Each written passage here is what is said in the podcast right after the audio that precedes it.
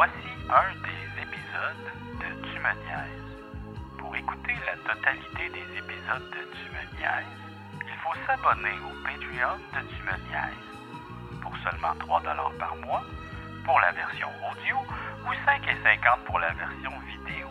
Nous avons plusieurs épisodes exclusifs Patreon seulement. Plus de 80 heures de matériel exclusif.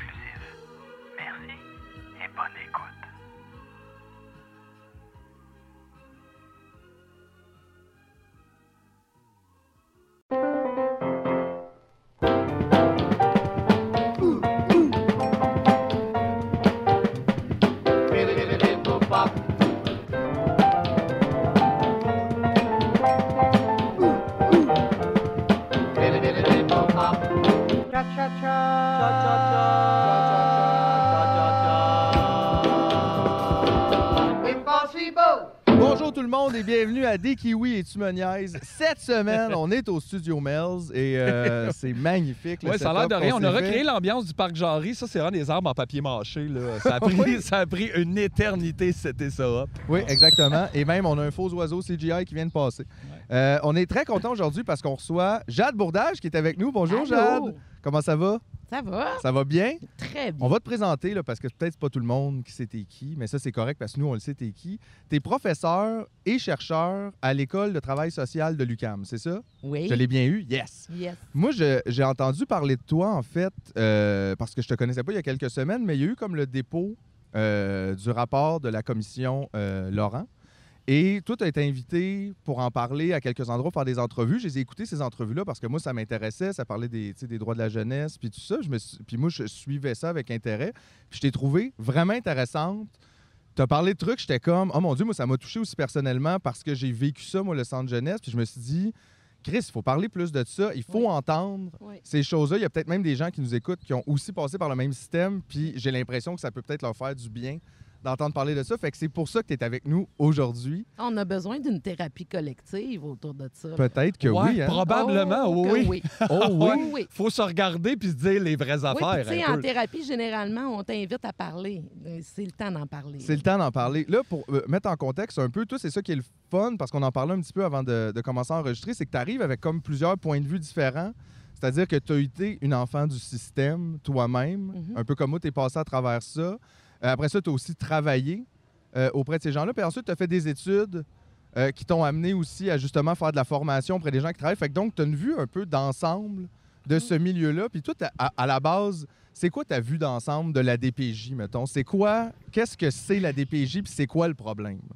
Oh mon une Dieu. grosse En question. deux minutes. Ouais, en deux minutes. Non, on m'a dit que j'avais une heure et demie pour parler.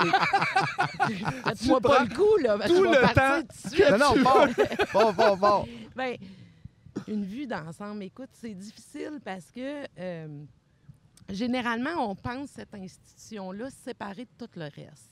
Puis c'est pour ça qu'on n'en entend pas beaucoup parler, hein, parce qu'on se dit, ah, une fois que les enfants sont placés là, on parle beaucoup de ce qui leur arrive dans leur famille, euh, des conditions de compromission, des conditions de maltraitance, tout ça. Mais cette institution-là, c'est très particulier parce que je dis souvent à la boutade, mais c'est un peu vrai. C'est probablement plus difficile enquêter sur cette institution-là qu'enquêter sur les services de police de la ville de Montréal, par Hey, c'est exemple. spécial quand Hein? même. Parce que n'importe qui Ouf, peut aller. ça regarde mal, ça.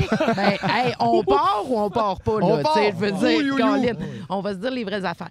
Mais c'est parce que n'importe quel citoyen pourrait s'asseoir, par exemple, dans un commissariat de police, puis être juste là, puis observer ce qui se passe.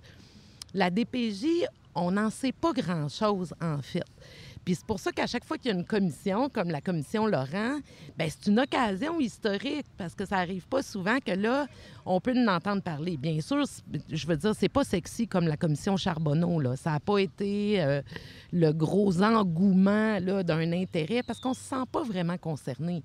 On se dit, ah, sont pris en charge, ça va bien aller, puis tout ça. Ouais, ouais, on fait clairement un peu de déni socialement là-dessus. Là, oui, on là. fait du déni social, puis on, on le voit pas dans ce qu'elle a, cette institution-là, les liens qu'elle a avec notre histoire, par exemple.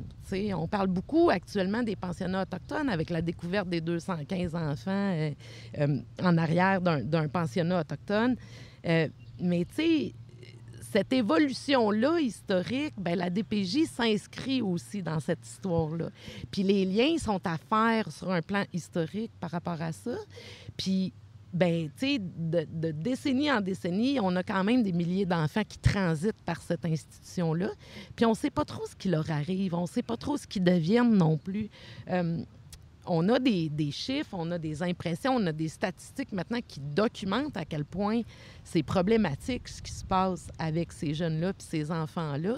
Mais généralement, on va s'expliquer ça collectivement par leur trouble de comportement, Oui, c'est ça. On remet ça à l'individu, c'est leur ça. trauma. Mais tu sais, on fait ça dans ouais. toutes les sphères de notre vie, là, ramener tous ces individus, là, comme si eux autres ils étaient responsables de toute cette violence-là qui se passe dans nos sociétés. Puis je pense que des moments comme la commission Laurent, ben, c'est des moments où euh, on peut rendre plus visible, plus audible pour la société québécoise les problématiques que couvre euh, cette institution-là, not- notamment. Mais c'est vrai qu'on n'en sait pas beaucoup sur la DPJ. Moi, avant de passer dans ce système-là, honnêtement, en tant que jeune, j'avais, mettons, aucune idée Mhm. de, de ce qui existait. Puis même aujourd'hui, je pourrais pas dire il y a combien de centres jeunesse au Québec, il y a combien de jeunes. J'ai pas l'impression que les, les gens savent ça. C'est quoi l'ampleur de cette machine-là? Mhm. Tu sais, On parle de combien de jeunes en ce moment, mettons, dans Oh des centres Dieu, jeunesse? je ne saurais même pas dire statistiquement le, le nombre de jeunes dans l'institution parce que tellement de services sont couverts par cette institution-là. Il n'y a pas juste les centres de Il y a aussi réadaptation. les, là. les familles d'accueil. Il y a la gestion des familles d'accueil, il y a les adoptions en banque mixte. Il y a tellement de choses qui sont euh, couvertes par cette institution-là que c'est, ils existent, ces chiffres-là. là. C'est juste que de mémoire comme ça, je suis pas capable de, de t'es noter. Mais on parle donc de milliers de jeunes, là, quand oui, même. puis là. tu sais, ajoute à ça les chiffres dont on entend tout le temps parler dans les dernières années, la fameuse liste d'attente. C'est comme s'il s'agissait dans cette institution-là que d'un problème technocratique de gestion Ouais, de on peut pas liste. tout gérer la liste, fait que c'est ça qui est difficile. C'est- euh, Puis mais- que les réponses aux problèmes que vive la DPJ seraient des réponses essentiellement technocratiques. Ben, on va baisser la liste d'attente, on va rajouter du personnel. On va ouvrir Euh, d'autres centres, c'est pas mais- grave. Mais, ça, c'est des moyens faciles de s'expliquer les problèmes de, que peut rencontrer Ben, ça sonne cette euh, des réponses comptables à des problèmes un peu... Humain, ouais. Absolument. Puis en attendant, quand on donne des réponses comptables, généralement, c'est parce que euh, on évite de se poser la question des problèmes sociaux que, que, ça, que ça évoque. Là. Mm. Puis à la base, là, quand la DPJ a été mise sur pied, c'était pour répondre à quoi?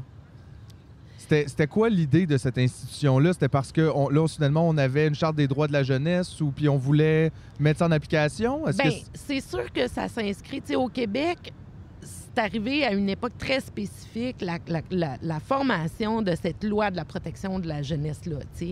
Puis elle visait essentiellement des conditions où on voyait, par exemple, historiquement, euh, on avait beaucoup de divorces. À l'époque, on avait, on commençait à prendre connaissance aussi des enjeux de maltraitance qui venaient de passer dans l'espace public.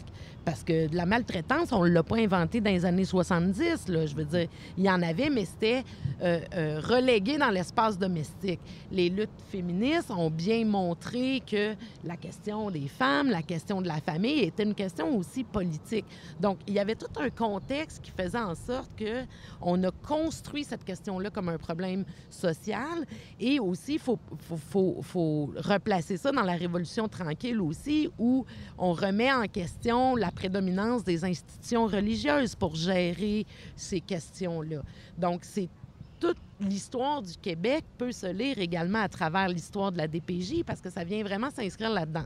Mais c'était des tendances qui étaient nord-américaines. On appelle ça les child savers aux États-Unis. Il y avait euh, dans les, différents gouvernements, que ce soit euh, des gouvernements démocratiques ou de- des, partis, le Parti libéral ou euh, les partis républicains, il y avait de très grands débats sur comment on allait prendre en charge l'enfance par exemple, une, une- enfance dans cette nouvelle société moderne-là qui était complètement en expansion, où les femmes sortaient aussi du foyer, euh, où on valorisait la carrière des femmes, par exemple, de manière tout à fait euh, nouvelle. Hein. C'était pas du tout quelque chose qui était valorisé avant. Puis on se retrouvait avec toutes ces conditions-là, euh, pas seulement des orphelins, mais des conditions de maltraitance, des conditions où on se demandait comment on allait protéger ces jeunesses-là aussi dans nos sociétés.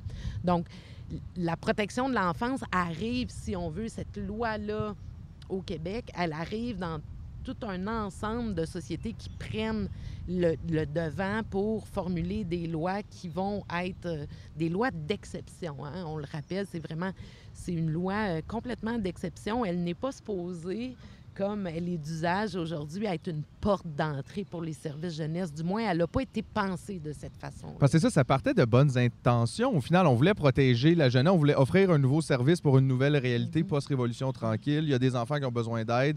L'État va s'en occuper. Fait que donc, il y avait comme une bonne intention derrière ça. Mais comment on se retrouve en partant de ça avec des prisons pour enfants? Euh, le Québec accepterait jamais de parler de prison euh, juvénile. hein? Euh, c'est d'ailleurs une, une des caractéristiques très spécifiques du Québec, contrairement aux autres provinces, c'est que la loi, par exemple, pénale des adolescents au Québec n'est pas administrée par le ministère de la Justice comme dans les autres provinces, elle est administrée par le ministère de la Santé et des Services sociaux. C'est un c'est comme le choix que tribunal de la jeunesse? Ouais. C'est un choix que le Québec a fait, de même sur le cadre pénal. La gestion des mineurs au niveau pénal est administrée par la santé et les services sociaux. C'est ce qui nous empêche aussi un peu de voir qu'est-ce qui se passe, euh, notamment. Et c'est ce qui nous empêche aussi de penser qu'en protection de la jeunesse, ben, il y a peut-être des débordements également, pas juste au pénal avec les mineurs, pas juste des mineurs qui ont commis des délits, par exemple, selon le code criminel, mais même en protection de la jeunesse, parce que par exemple, les centres de réadaptation où on retrouve des unités de garde fermées euh, pour le pénal, mais on retrouve aussi beaucoup d'unités, beaucoup plus d'unités de protection. Euh, lorsque la loi a été pensée, ces institutions-là ont été pensées pour des placements de courte durée. Mais on se retrouve avec des enfants, des adolescents qui grandissent dans ces institutions-là Ouais, puis ils se aujourd'hui. retrouvent là dans des périodes de transition où tu, sais, tu, Oui, tu deviens adulte, mais t'es comme c'est des périodes charnières, mais tu te retrouves pris dans ça. C'est long, là, quand même, l'adolescence puis l'enfance. Oui, complètement. Puis, te- tu sais, d- c- cette institution-là n'a pas été pensée de cette façon-là. Et elle est venue, en quelque sorte, répondre à des urgences politiques de gestion des problèmes sociaux. Euh, puis c'est ça aussi un peu l'enjeu de, de- de, par exemple, les listes d'attente aujourd'hui, puis tout ça, c'est que plus on a évolué dans la, dans, dans la nomination puis la catégorisation de problèmes sociaux, plus son mandat s'est comme élargi. Euh, puis elle prend des choses en charge que, qui pourraient être prises par un filet social fort, par exemple, par, par des organismes communautaires qui ont été Ouais, complètement désinvestis. Et, c'est elle ça qui se ramasse dis- avec toute la charge oui, de ça. puis c'est elle qui se ramasse, comme je disais tout à l'heure, comme une espèce de porte d'entrée pour les services jeunesse, alors que c'est une loi d'exception. Et les lois d'exception, on, on doit les, les, euh, les manipuler dans une société avec beaucoup de soin. Parce que euh, c'est des lois extrêmement intrusives aussi, qui qui, euh, qui laissent pas beaucoup de marge aux droits des individus, aux droits des familles, euh, pour, pour être capable de se protéger aussi de ces institutions-là, qui peuvent, dans certaines circonstances, euh, se retrouver dans des situations d'abus de pouvoir ou d'abus de pouvoir discrétionnaire aussi. Hein? Parce que généralement, c'est pas n'importe laquelle famille qu'on vise avec une institution puis une loi comme celle-là. Hein? C'est des familles euh, très ciblées. Euh, Il y a des gens qui vont vivre toute leur vie dans des conditions euh, familiales extrêmement problématiques, mais qui vont passer sous le radar parce qu'ils vivent dans des conditions aisées. De classe moyenne élevée. de classe de- moyenne Ouais, très ça. aisée. Il y a personne qui va, qui va dire un mot plus haut que l'autre sur la manière dont ils éduquent leurs enfants. Ouais, fait qu'en apparence, ça semble être pas problématique, mais on retrouve ça. les mêmes troubles en dedans. là. Par ailleurs, on a le trigger facile lorsqu'il s'agit de communautés ou de populations plus paupérisées, plus marginalisées, avec des problématiques sociales un peu plus euh, euh, ciblées par les politiques publiques, ben là, euh, tu sais, on est très vite sa gâchette. Là. On était très, très paternaliste aussi avec les familles euh, plus pauvres ou les familles racisées ou les familles autochtones. On, on est encore là-dedans. T'en On- parlais aussi, je trouvais ça intéressant. Je trouvais que ça, ça montrait un peu de- du concret sur le racisme systémique quand Ah, tu dis tu as les policiers qui ont tendance à arrêter plus ou à, aller voir justement des jeunes arabes, des jeunes noirs, des, parce que il y a ça un peu dans la façon dont ils travaillent. Fait que donc, ces gens-là deviennent criminalisés, se ramassent dans ces services-là, et donc après, on peut faire le constat, on arrive en, en sécuritaire, dans les Oui. unités sécuritaires, et ce qu'on voit, ben c'est ça. Là. Oui. Fait que c'est donc, c'est ça aussi le racisme érigent en Ben, système. tu sais, les, les populations qui se retrouvent dans une institution comme la DPJ au Québec, mais comme d'autres institutions ailleurs, euh, c'est très, très lié aussi au contexte politique et social. Je prends par exemple, euh, quand moi j'étais placée, il n'y en avait pas des jeunes noirs, il n'y en avait pas des jeunes populations, des jeunes racisés d'origine arabe, puis tout ça. Ça n'existait pas parce que ce qu'on prenait en charge, c'était le white trash. Mhm. Hein? On s'en foutait bien raide des communautés. On voulait même pas les prendre en charge. On dans voulait ce même pas, on s'en Ouais. occupait même pas. On les mettait dans des quartiers des grandes villes, là, puis on y allait même pas. Ouais, ça, on On faisait, disait, c'est comme ça, il n'y a rien à faire Il n'y a rien à ça. faire, c'est culturel, on va pas se mêler de ça. On n'envoyait même pas de service communautaire. C'était débrouillez-vous donc avec votre man. Nous autres, on va organiser la ville pour concentrer la misère puis les affaires à des endroits spécifiques, mais des services, vous en aurez pas. Fait que quand moi, j'étais plus jeune, il n'y en avait pas des jeunes racisés.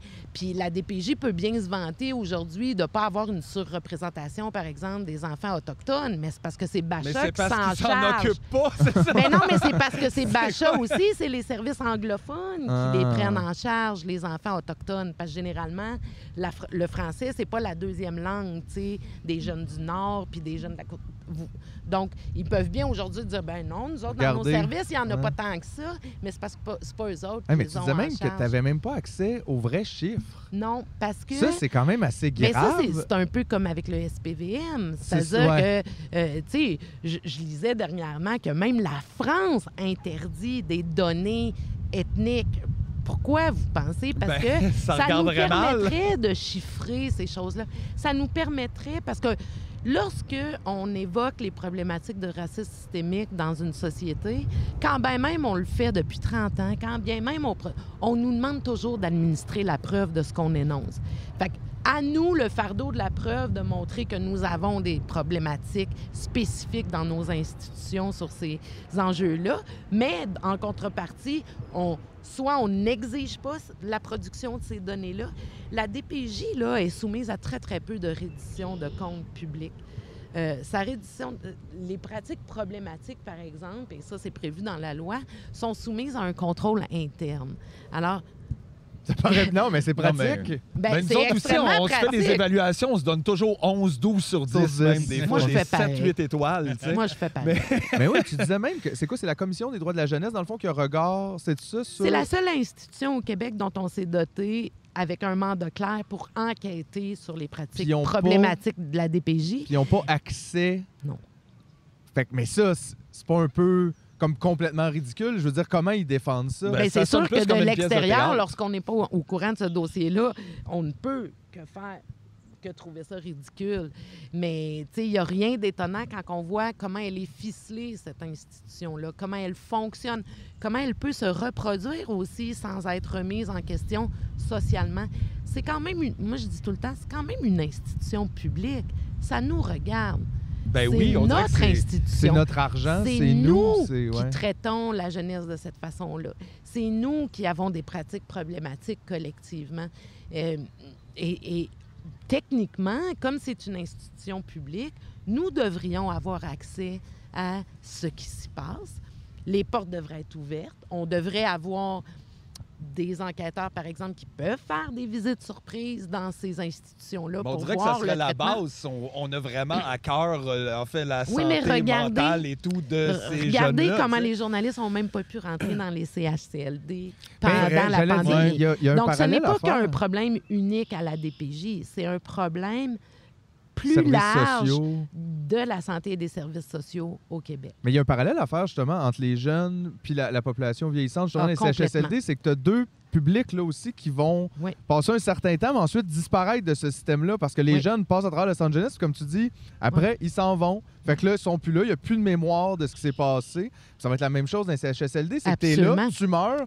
Merci. On n'a pas personne pour Merci, aller faire. Hey, il y a bonsoir. 10 ans, ça se passait comment? Ils sont morts. Merci, fait qu'on dirait qu'on on garde rien de ça, puis eux se cachent souvent aussi derrière la nécessité de garder l'anonymat des jeunes. Fait que Absolument. c'est comme si derrière ça, on se cache pour dire Ah, mais personne peut rentrer, personne ne vient checker. On fait ça pour les jeunes. Tu fais Ouais, mais là. Puis, tu sais, j'aurais deux affaires à dire là-dessus. L'anonymat, là, je m'excuse, là, ces jeunes-là portent un stigmate visible Ah entre oui, tous à la là. sortie. Donc, il n'y en a pas d'anonymat, là. Ils sont Pourquoi complètement désocialisés. Mais parce qu'ils sortent avec des difficultés immenses, comme puis des écarts par rapport à leurs propres pères qui, eux, sont stimulés dans les écoles, euh, ont Qui ont peut-être à- même euh, des rêves et et pensent ils ont accès pouvoir à- les... aux technologies de l'information, ce que les jeunes en centre de réadapt n'ont pas du tout accès. Je veux dire, la société fonctionne avec ces technologies-là aujourd'hui, puis on leur coupe cet accès-là. Euh, on valorise pas leur socialisation avec leur père. Donc, il y a toutes sortes de choses qui vont faire en sorte qu'ils ont... Quand ils sortent, il y a un écart il y a un- là, ouais, ouais. immense qui s'est creusé pendant les placements avec les jeunes de leur âge. Donc, ils le portent, le stigmate. Il n'y en a pas d'anonymat. Euh, généralement, dans une polyvalente, les jeunes, ils savent très, très bien lesquels d'entre eux euh, sont placés. Puis ils sont dans les services de la DPJ. Ouais, ouais, ouais. Ouais, c'est comme s'ils étaient tagués, puis on voyait Ah, ça partout, là. Pas de Ils sont tagués, puis même ils le disent, même à l'âge adulte, comment il est difficile de d'enlever ce tag-là, soi-même de, tu sais, de faire en sorte qu'on le porte plus, ce tag-là. Ben, Ouais, dans les yeux des autres, difficile. euh, nous-mêmes, j'imagine, euh, genre les jeunes eux-mêmes, face à eux, doivent juste se sentir dévalorisés dans tout ça. Là. Tu- complètement. Juste l'accès à l'éducation. L'accès à l'éducation. On les a, les chiffres. Ils sortent pas diplômés. Mais ça, c'était le même. C'est des enfants de l'État, là. C'est notre responsabilité, aussi- là. On les scolarise pas. Parce qu'ils offrent le secondaire à l'interne euh, en centre jeunesse. Moi, Mhm. je me souviens quand moi j'étais là, moi j'avais 17 ans, puis c'était moi j'avais terminé mon secondaire. Honnêtement, ils ne savaient pas quoi faire avec moi. Ouais. Parce que Ah ouais, hein? c'était pas vraiment habituel, je pense. Souvent, Mhm. euh, ça va être aussi des jeunes qui ont des difficultés d'apprentissage, Oui. qui n'ont pas nécessairement. Fait que donc, pas eux- comme dans Good Will Hunting, là. T'avais pas de. Non, c'était pas beau de même, là. il n'y avait pas de Robin, effectivement. Pas de J'étais Robin alone. Fait que donc, moi, j'étais là, et puis ils pouvaient pas me laisser sortir à l'eau cégep parce que j'étais enfermé. Et Ouais. donc, là, je peux pas y aller. Fait que pendant un an, je faisais rien. Mhm. Je faisais absolument rien, mais j'ai cru comprendre. Il, il donne juste les cours obligatoires à l'interne. Oui. Ça, ça a l'air de rien, dit de même, mais pense-y, parce que c'est drôle, tu disais, moi, j'en parle à mes enfants, des fois, à mes jeunes autour de moi. Je te disais, tu, tu vas à l'école maintenant, puis il y a juste mathématiques, français, puis histoire. Qu'est-ce que tu fais? Qu'est-ce que tu fais? C'est sûr, toutes les jeunes Il n'y a vont même pas histoire. hein. Il n'y a même pas histoire. Non, c'est ça. ça, Non, ça je fait pas c'était partie des ça, cours ouais. obligatoires. Non, non, mais genre maths, français, mettons. Mais tu dis, mais c'est vrai que moi, je me souviens d'aller à l'école plus jeune, puis souvent, j'y allais pour d'autres choses. Tu sais, Il y a du monde qui aimait les sports, l'art dramatique, le ci, le Tu ça. vas les- pas à l'école pour les maths. C'est rare. c'est rare. C'est rare. Mais c'est très. Ben, plus Good rare. Will Hunting. C'est- ça, mais tu ça. c'est un film. Robin. hein. Robin. C'est comme bon cop, bad cop. C'est Mais- pas tout vrai, ces affaires-là. Mais dans ça aussi, on sent pas qu'il y a comme un. Qu'est-ce qu'on offre à ces jeunes-là? Pourquoi? C'est quoi l'écart de distance entre ce qu'on voit pour nos jeunes à l'extérieur, puis qu'on dit ça, c'est une base, ils ont besoin de ça? Tu sais, l'école, c'est obligatoire. On les oblige à aller au secondaire jusqu'à 16 ans, Mhm. puis de faire tous ces cours-là. Puis là, pourquoi, quand l'État prend en charge des jeunes, soudainement, ils n'ont pas droit à ce minimum-là? Ils ont un nouveau Qui est minimum. exigé à tout le monde d'autre d'exiger? Ils ont un nouveau minimum et, et- et parfois même, puis ça c'est bien documenté aussi, comme des enfants autochtones, par exemple, qui sont placés à la DPJ pour des raisons bureaucratiques, parfois ne seront même pas scolarisés dans, des, dans des mois et des mois de placement, là, pour plein de raisons, tu sais. Euh, pourquoi? Écoute, je pense que... Non, mais comment on se le justifie? je- je- comment on se le justifie souvent, c'est euh, en ayant recours aux, euh, aux troubles de comportement. C'est ça. On on ramène euh, ça à l'individu. t'sais, Ils sont pas au capables. trauma, euh, à la difficulté des gérer, à leur difficulté d'apprentissage, à tout ça. Mais ce que ça nous dit de nous, collectivement, là, c'est que encore aujourd'hui, dans nos sociétés, on fonctionne, sans se l'avouer, avec un principe qu'il y a des vies qui valent moins que d'autres. Ouais, ouais. Ça, c'est rough, s'avouer ça, big time, hein? Mais c'est vraiment ça. Mhm. On considère qu'il y a des vies qui valent moins que d'autres. Parce que si tu vas à l'extérieur de ces institutions-là, dans les écoles, dans comment on parle de la jeunesse, on ne cesse de les surstimuler. On veut que les parents les inscrivent dans toutes les activités de sport, dans toutes les activités culturelles. L'offre culturelle, il faut l'augmenter. Il faut des tableaux interactifs dans les classes pour qu'ils s'adaptent au futur de notre société. On ne fait que ça. On les surstimule constamment. Mais lorsqu'on parle d'enfants, euh, par exemple, euh, handicapés ou euh, autistes, ou là, tout d'un coup, là, Trop L'offre compliqué. de service, là, trop ah, ben, compliqué. là, euh, tu sais, à la charge des parents, qu'est-ce que tu veux? euh? Puis en institution, ben, on n'a pas les moyens de ça. Non, c'est pas qu'on n'a pas les moyens, c'est que ça correspond pas à nos choix de société. Puis je reviens aux deux groupes, les jeunes et les vieux. Moi, je vois beaucoup de proximité toujours entre ces deux groupes-là et de la manière, ben, ce que ça dit, comment on les traite dans nos sociétés, ce que ça dit de nous. Puis on y pense juste deux secondes, c'est les deux groupes d'âge en dehors de la vie active. Exact. Exact. qui travaillent pas. Que ouais. pas la production, ça nous rapporte pas. Ça rapporte rien sur un plan du capital. Puis là, je mets un bémol. C'est pas que ça nous rapporte rien, c'est que les prendre en charge, c'est ce qui nous rapporte le plus. Mhm. Hein? Et on l'a vu là, pendant la pandémie, il y en a combien de vieux qui sont morts dans leur pisse? Mhm. Hein? Puis morts de soif dans, leurs, dans leur marde, dans leur pisse. Ils payaient plus de 6 000 par mois pour être là. Tabarouette, tu sais? Puis après coup, si on sent pas tu sais, qu'il y a eu comme un tel mouvement pour régler ça, on s'est bien indigné, on a pointé du doigt quelques Une directeurs du puis, un rapport du certain moment- coroner, pas un mot ça gang. Pas Ouais, un comme mot si ça des fois aussi, c'est encore quelques éléments euh, euh, exceptionnels qui, Ouais. qui quelques des- pommes pourrites. Tu mais- ces jeunes-là, les vieux, les pauvres, on va les entretenir tant que c'est rentable. Quand le corps de ces gens-là sont plus rentables, pff, hey. Ouais, parce qu'on le voit souvent, tu sais, comme. Les- Mais il devrait se partir des petits Patreons. peut-être. Ben oui. Des- des affaires. Patreon, on va le gérer tout seul, ce des- problème-là, des- des- je, je sais pas, des guenilles, là, des picotés, ils sont capables, là. Il faut qu'ils fassent de quoi, Des sinon on peut pas les garder. On peut pas les garder. des les petits. Etsy, là, des petites Des compagnies, petits là, Etsy boutiques. des petites boutiques, on devrait... Garde, non. On nous consulte jamais pour ce genre de solution-là. Ben, avant, on mettait les enfants dans les mines, là, tu sais, ça servait à quelque chose. Puis dans les écoles de réforme au Québec, ben, ils étaient aussi euh, engagés comme ouvriers, tu sais. euh, Ouais, c'est là, là on s'est qu'on juste n'a rien rendu compte, inventé ouais. On n'a rien c'est ça, inventé, mais- mais Charles, c'est pour ça que je vous dis, le lien avec l'histoire est extrêmement important. Puis dans nos sociétés, pour continuer à justifier des modèles de prise en charge comme celle qu'on a dans le ministère de la Santé et des Services sociaux aujourd'hui, ce qui est important, c'est de défaire le lien avec l'histoire, de parler comme si, tu sais, c'est comme le colonialisme, l'histoire des Autochtones au Canada puis au Québec. Euh, notre premier réflexe, c'est de penser constamment que c'est de l'histoire ancienne. Mais là, on avait bien cette semaine une, une entre- on appelle ça de l'anthropologie symétrique dans mon contexte de travail, mais tu avais les 215 enfants découverts, puis tu avais la commission sur la mort de Joyce Echaquan dans la même semaine. Venez pas continuer à me dire que c'est de l'histoire passée. C'est d'actualité. Ces problématiques-là au Québec sont d'actualité. Mais je pense que pendant 30 ans, puis ça aussi, ça a un lien avec l'histoire du Québec. Puis je la comprends, cette histoire-là. J'ai pas de ressentiment par rapport à ça.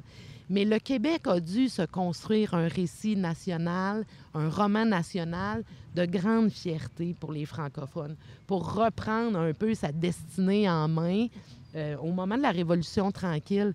Mais ce récit-là a effacé toutes sortes de traces de souffrance des populations, puis pas juste les populations francophones pauvres, là, puis blanches, puis tout ça.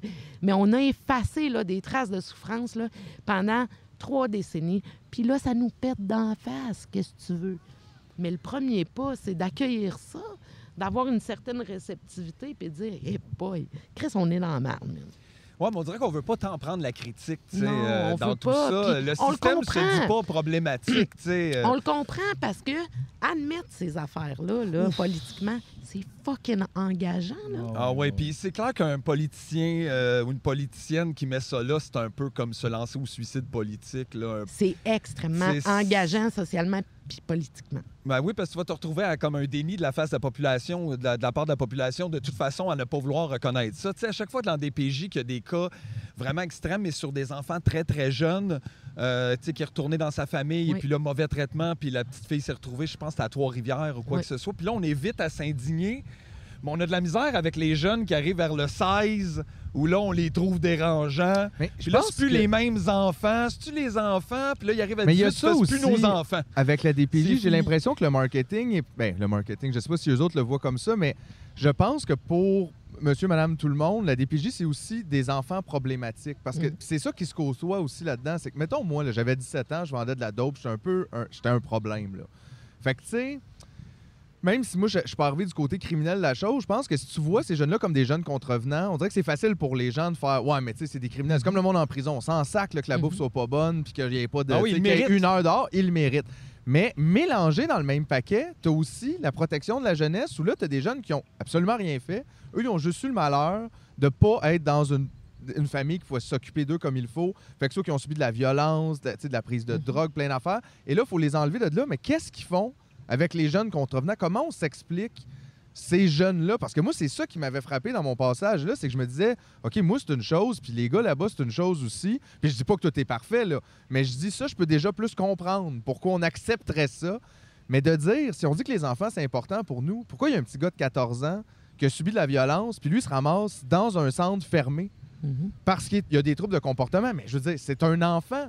Il a des troubles. Évidemment qu'il a des troubles. Il est traumatisé. Je veux dire, je me rappelle, je- évidemment, je n'aimerais pas de nom, mais lui, il portait une couche à 14 ans parce qu'il n'était pas capable de faire ses besoins à la toilette parce que ses parents l'attachaient dans le garde-robe Aïe, aïe. pour le battre pendant des jours parce que les autres prenaient de la drogue, tout ça. Fait que, tu sais, c'est épouvantable. Fait que lui, quand il fait pipi, on l'enferme. C'est ça, mais c'est que- c'est ça, mais c'est ça que ça finissait par faire. Lui, il était là, puis je me disais, mon Mais Dieu, tu mais si nos services là, actuels là, étaient concentrés là, sur des enfants là, comme celui dont tu parles avec sa couche là, qui a subi des violences, on n'en serait pas dans le cas qu'on est là.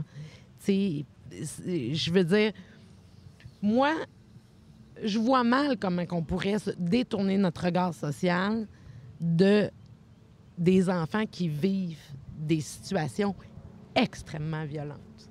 Extrêmement violentes.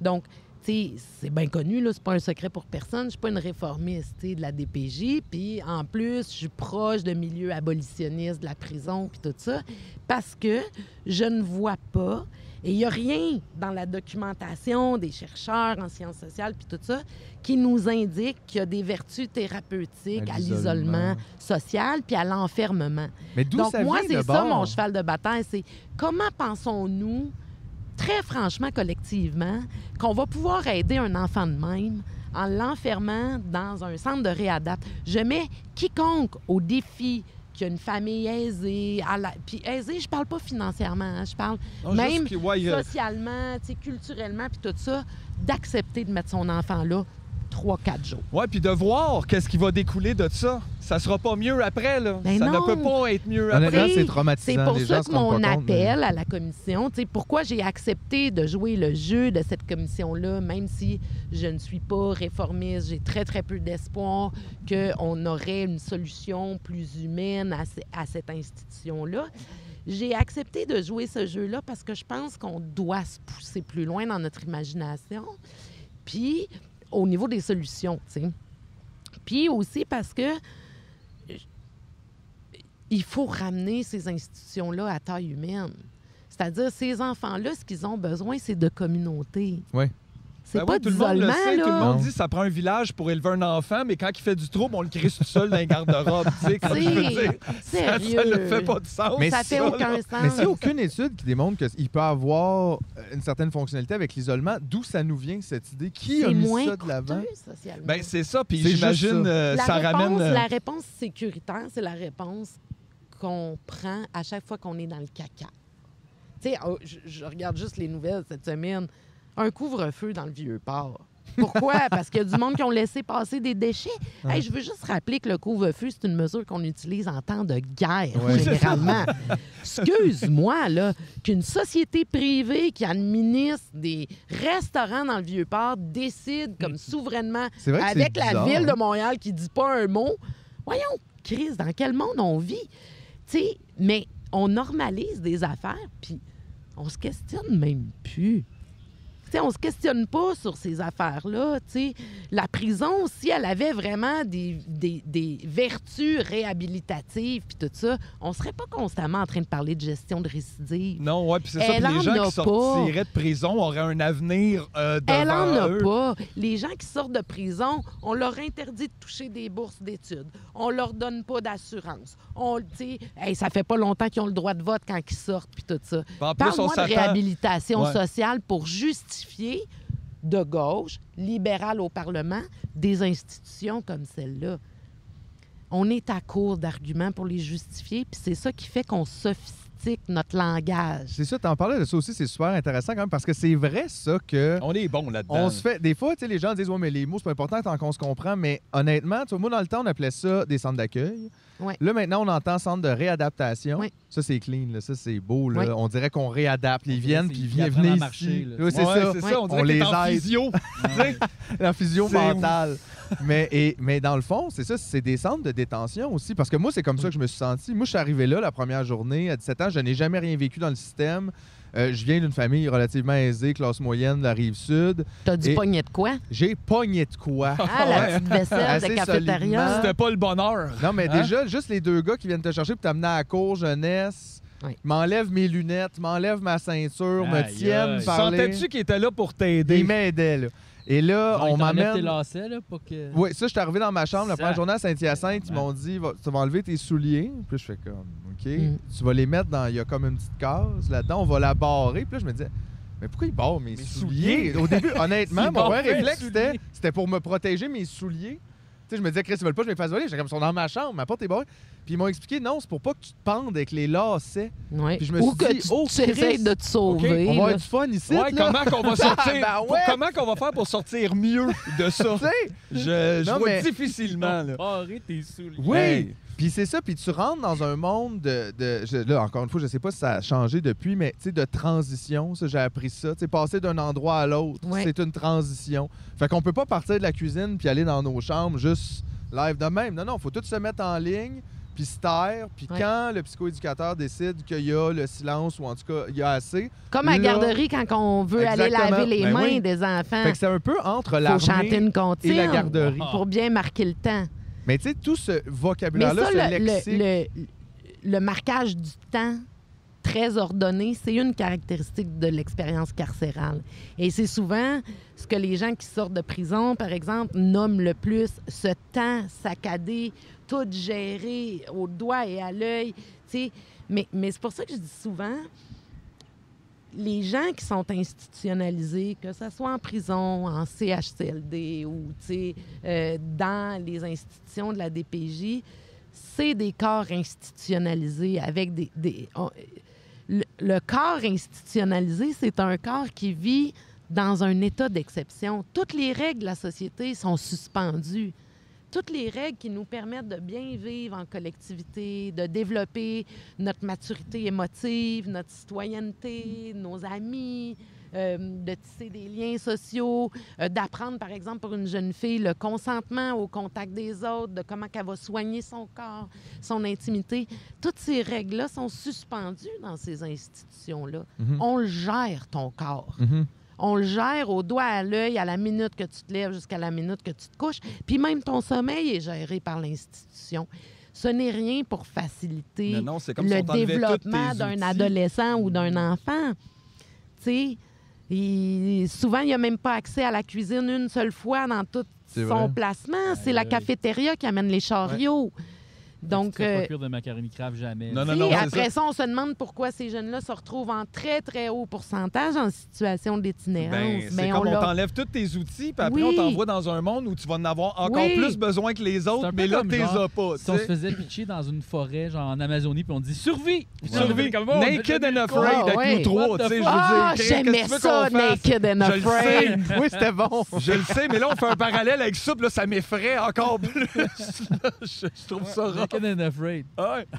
C'est Ben, ça, on te un fout peu tout nu avec, euh, avec un petit couteau Fait de poche. après ça, on peut pas s'étonner que les jeunes, les anciens jeunes placés, quand ils vont témoigner, sont là, élargissez les services, euh, accompagnez-nous jusqu'à 23, 24, 25 ans, s'il vous plaît, parce qu'ils ils sont démunis quand on les sort de là. Ben, même Puis là, si- lorsqu'on soulève ces problèmes-là, la réponse généralement des institutions, c'est Ah oui, c'est vrai, on devrait donner plus d'ateliers de budget. Moi, je sais que mes adolescents, qui sont devenus de très, très belles personnes, puis de jeunes adultes, sensibles à leur environnement, sensibles aux autres, à, à leurs contacts sociaux. C'est pas parce que je me suis assis avec eux autres à leur donner des ateliers Non, non, de non. budget autour de la table. Je suis pourrie. Je viens de l'institution. Je suis pourrie en gestion. Moi, quand il n'y en a plus de l'argent, il y en a encore. Je suis vraiment terrible. Fait là. que dans le fond, ça serait déménager la DPJ au HEC, finalement, leur solution Ah. euh, pour Idée. balancer des budgets. Et c'est tout ce qui manque, hein? de L'organisation. Toi, tu parlais beaucoup de fractures, euh, tu sais, comme à plusieurs niveaux, mais c'est moi, j'ai trouvé ça intéressant parce qu'honnêtement, je, je trouve que ça a mis un mot sur. Sais, moi, ça allait pas si mal, ma vie, honnêtement. Ça, Ouais. j'avais terminé mon secondaire, j'avais des problèmes. J'étais comme un adolescent compliqué. Puis pour moi, mon, mon passage de seulement un an, je trouve qu'il a euh, exacerbé mes problématiques. En fait, au lieu de les aider, il a Mhm. créé une plus grande fracture avec ma famille Ouais. qui m'a pris 15 ans à réparer. Il a créé une fracture entre moi et mes amis, mon- tout mon milieu social. Tous mes chums, moi, finissaient secondaire 5, s'en allaient au cégep. Moi, j'ai tout manqué ça. J'y suis retourné 4-5 ans plus tard, un peu gêné, un peu Oui. moins bien. Fait que vraiment, je pense que c'est ça que les gens réalisent pas. Ça prend pas nécessairement 10 ans de placement Non. pour juste. Justement fracture, tu es sur une petite île et tu ne touches plus au monde autour Oui. de toi. Puis là, il faut tout que tu réapprennes ça. Puis des fois, c'est une drôle. Justement, l'adolescence, c'est une swing vers le monde adulte. Et si tu manques Que l'on reconnaît pour tous les autres jeunes. Exactement. Oui, oui, ça, puis ça, c'est connu, on en parle, on en rit, même. On le reconnaît pour tout le monde, Oui, oui. sauf eux autres. Mais eux ça. autres sont problématiques, fait qu'ils n'ont pas le droit à cette zone tampon-là dans Mm. la vie. C'est, euh, D'expérimentation, de contact de faire avec des les erreurs, autres. de, tu sais, de, de Ouais. tout ça aussi. Puis justement, moi, à 18 ans, comme j'étais en protection de la jeunesse, il n'avait plus donc aucun droit sur moi. Fait que c'est littéralement comme, ben tu peux y aller maintenant. C'est comme, il y a une cloche qui sonne, puis là, tu peux y aller. Mais il y a personne. C'est comme le lendemain de ta fête, genre? Oui, ben en fait, moi, ils m'ont laissé sortir euh, deux semaines avant, parce que c'est ça, il y avait comme un... Ben, il devait là, avoir besoin vas de sa place. semaines, là. pour en Mais rentrer genre, en un. plus, mais oui. c'est fucké, ça. Mais c'est vraiment ça. Bonne fête! Bon, ben, à cette heure, tu peux y aller. Aïe! Allez où? Tu fais, ben, gars, ça, ça te regarde, mon chum, t'es un adulte. C'est ça. Moi, moi, j'ai un membre de la famille qui m'a pris chez lui euh, tu sais, au début pour pouvoir comme reprendre. Mais tu sais, effectivement, sinon, je pense qu'il y avait peut-être quelques options de peut-être m'aider avec un appartement, genre un premier loyer. puis tout. Mais tu sais, c'était assez euh, go, Mm. là. De- tu peux t'en aller. Tu sais, c'est Oui. spécial, ça Il y a aussi. même une image là, qui traduit bien ça. C'est un organisme de, de, de cercle de fermières, je crois, où il faudrait retrouver le nom, mais tu sais, euh, que leur, euh, ce qu'elles font, c'est des sacs à dos pour les jeunes pour qu'on ne mette pas leurs affaires dans un sac à vidange à leur Oh! fête de 18 ans. Hey, tu sais, ça, c'est des détails, C'est- c'est mais tabarnak. C'est violent. ça. Ça C'est marche. violent, C'est là. violent, là. C'est- ouais. Comme teint. Puis l'image est encore Tu sais, pire, sac quand- de vidange, quand, sais, moi, j'ai eu beaucoup de témoignages aussi de jeunes que, oui, les éducs essayent de les accompagner vers cette transition-là, parce que les éducs sont pas caves non plus. Ils voient bien là, que ça tourne pas rond, cette Ouais, mais ils n'ont affaire-là. pas le temps, puis c'est... Oui, puis je veux dire, les protocoles d'intervention étant ce qu'ils sont, ben tu sais, t'es pogné un peu aussi, tu sais. Mais eux aussi, ils savent que c'est, que c'est problématique, tu sais. Mais on a des pratiques problématiques qui vont très loin. Comme par exemple, un jeune euh, qui est en centre jeunesse depuis longtemps, qui a certes plusieurs problématiques, tu sais. Euh, on va l'accompagner, par exemple, en employabilité. Lui, il rêve de devenir, je sais pas, technicien de scène. On va dire, ouais, mais tu sais, ton CV, tu devrais aller le porter au Tim Hortons. On rêve même pas de mieux pour eux autres. Ouais, ça. en partant, fait que même si On eux en ont des de rêves, on les pète. autres. On les pète en disant, Ben Regarde, t'es problématique, tu pourras pas faire ça. C'est Tu sais. Puis quand il y a des projets intéressants qui sont proposés à des jeunes de centre jeunesse, bien, généralement, on utilise le prétexte de l'anonymat pour les refuser. Ben non, on peut pas les mêler avec d'autres jeunes parce que là, leur identité serait révélée. Hey, elle est révélée pareil. Ouais. Ça, c'était Ouais, weird. euh, la vie aussi va faire que vous allez vous. Les gens vivent en communauté. Mais Là, oui, puis c'est quoi cette idée-là de pas les mélanger? Moi, je dis tout le temps, tu sais, j'ai été approchée là, par deux comédiennes pour un merveilleux projet là, qui va prendre forme cette année, qui s'appelle Les Monstres. Puis, tu sais, au début, elle, elle- elle- limitée dans le cadre de ce que l'institution a à offrir, elle voulait faire du théâtre avec ces jeunes-là. Puis j'étais là, là, on peut-tu les faire entrer en relation avec les autres jeunes de leur âge? Là, là, ça suffit, là, parce que ils vont aussi dédramatiser énormément de choses dans leur quotidien puis leur situation, parce qu'ils vont se rendre compte en côtoyant d'autres jeunes qui ont aussi des difficultés, des conflits avec leurs parents puis tout ça. C'est pas rien qu'eux autres là, qui portent l'odieux de tout ce qui leur arrive, là. Non, c'est ça. Les gens de T'sais- l'extérieur sont pas parfaits. Là. Non, non, non, c'est ça. Pas, là. Mais c'est un peu la même façon. euh, C'est la même chose qu'on fait aussi justement avec les prisonniers. Tu sais, les gens, des fois, lèvent beaucoup le nez là-dessus. Tu fais, toi, t'as jamais rien fait, toi. Tout, tout ce que t'as fait dans ta vie, c'était parfait. T'as jamais parké à mauvaise place, t'as jamais brûlé une rouge. C'est pas vrai. On, je veux dire, on pourrait tous, à la limite, être en prison. Des fois, il y a beaucoup aussi une question de chance, de mais de, milieu, visibilité aussi. Ouais. Qui, qui est visible dans l'espace public? Ben, le monde qui en chie, man. Ouais, ben, c'est ça. Ils ont toujours quelque Fait chose. que le monde qui en chie, là, on se croit tout permis avec eux autres collectivement. C'est fou. C'est vrai. C'est Ben, vrai, comme débile, ce que tu dis avec les prisonniers, on a ce rapport-là comme, ben, gars, ils méritent d'être là. Ouais. Tu sais, ils ont fait Ben, ça, quelque je chose, voulais la loi a revenir passé là-dessus là. parce que je trouve ça Mais de l'autre côté, on n'arrête pas de dire que le système est, est- est pas bon. Les gens se plaignent constamment qu'il n'y a pas assez des grands. Fait que dans le fond, vous, vous, vous aimez pas le système, mais s'ils prennent une décision, vous dites, ben, le système l'a pris, puis on s'en crisse. Non, mais c'est notre premier réflexe. Je veux dire, dans les sociétés occidentales, on, on s'indigne beaucoup, par exemple, de la brutalité policière quand c'est un innocent. Ouais. Hein? Comme si quelqu'un qui a commis un délit, quelqu'un qui a fait de la prison, ben, il a mérité sa balle dans la tête. Comprends-tu? Ouais. Il a volé un char. débile. oui, mais... ça, oui, mais- ça, on appelle ça la politique de l'innocence. Les innocents ne méritent pas le mauvais traitement. Mais les autres, par exemple, oui, Ben oui, ben c'est ça, on disait comme euh, c'est quoi, tu passes à rouge, toi la police arrête, tu sors du char puis te tabasses. Tu te pas, pas l'affaire à passer pas à rouge. On à- peut pas non. justifier ça. Comme la jeune fille façon. là, en 2012 devant le Parlement à Québec, là, il avait tiré à bout portant d'en Elle face. avait Le pas le droit d'être là. elle avait pas d'affaire à se trouver. Qu'est-ce Yes, qu'elle avait d'affaire à être là? Tu sais, on Ouais. devient de- d'une insensibilité. là. Mais c'est fou. triste. C'est fou. Mais ça revient à ce que je vous disais tantôt. Nous avons des sociétés qui sont construites sur un mythe tenace qu'il y a des vies qui valent moins que d'autres. Puis ça, mais on se l'avoue pas ouvertement. Non, on dirait non, que c'est juste non. quelque chose qu'on ben, vit c'est tous. difficile à s'avouer ça. On a de la misère avec le racisme systémique. Là, on a de la misère à juste Ouais, mais je suis pas raciste. C'est pas ça qu'on dit. là. C'est pas. Mais T'es les pas gens croix sont bien gammé, dans leur mais- confort, tu sais, c'est- on dirait comme s'il y a une araignée dans la maison, je vais pas la, je vais pas la tuer, je vais la mettre à l'extérieur à moins 40, elle va survivre. Tout va bien, j'ai fait le bon geste pour l'araignée. Ouais. Mais Ouais. non là, tu sais. Mais tu parlais d'ailleurs, c'est ça, de- de- des psychoéducateurs, parce que ça, c'est intéressant aussi. Tu sais, L'institution en soi est une chose, c'est un gros bloc, c'est difficile à bouger. C'est un puis il y a rouleau des- compresseur. il y a des problèmes C'est une mangeuse d'hommes. Mais à l'intérieur de ça, c'est vrai qu'il y a des gens qui veulent bien faire, qui Mhm. veulent travailler, tout ça, mais t'a- t'amenais, je pense, quelque chose que, qui, moi, m'a quand même allumé un peu. C'est toute cette approche-là de criminologie qui est comme un peu euh, centrale, dans le fond, dans ces institutions-là, qui est aussi un problème, dans le fond, Ah, parce c'est que fascinant. si c'est sûr que si on voit tout à travers la criminologie, ben là, tout le monde est criminel. Oui. On dirait ça, ça ne Ben, fait on que a ça. des imaginaires du délinquant, on a des imaginaires de la déviance. Tu sais, moi, j'enseigne les cours notamment sur les imaginaires de la déviance Oui, dans ça, qu'est-ce que ça veut dire, ça, l'imaginaire Ben, de la déviance? Tu sais, euh, les déviances, comment on les catégorise dans une société, sont très, très liées au contexte historique. C'est-à-dire, il y a des choses qu'on tolérait pas avant qu'on tolère maintenant, donc c'est plus des comportements déviants. Donc, on va pas prendre en charge ces individus-là. Puis, euh, il y a des choses aussi qui n'étaient pas problématiques avant, puis qui, là, nous apparaissent problématiques. Je pense, à, mettons, à la trottinette électrique. Hey, trouver un adolescent là-dessus, là, c'est très problématique. C'est un problème social, mais pourtant, la Ville de Montréal en a mis partout. Deux jours après, le SPVM, ils les arrêtaient pour leur demander leur carte puis leur âge. Wow. Mais, tu sais, il il y a... On, ce n'est pas les déviances, c'est pas... euh, puis comme la marginalité, d'ailleurs, je dis tout le temps à mes étudiants, ça relève pas de principes de facto. C'est pas inscrit dans la nature, là. C'est pas inscrit de...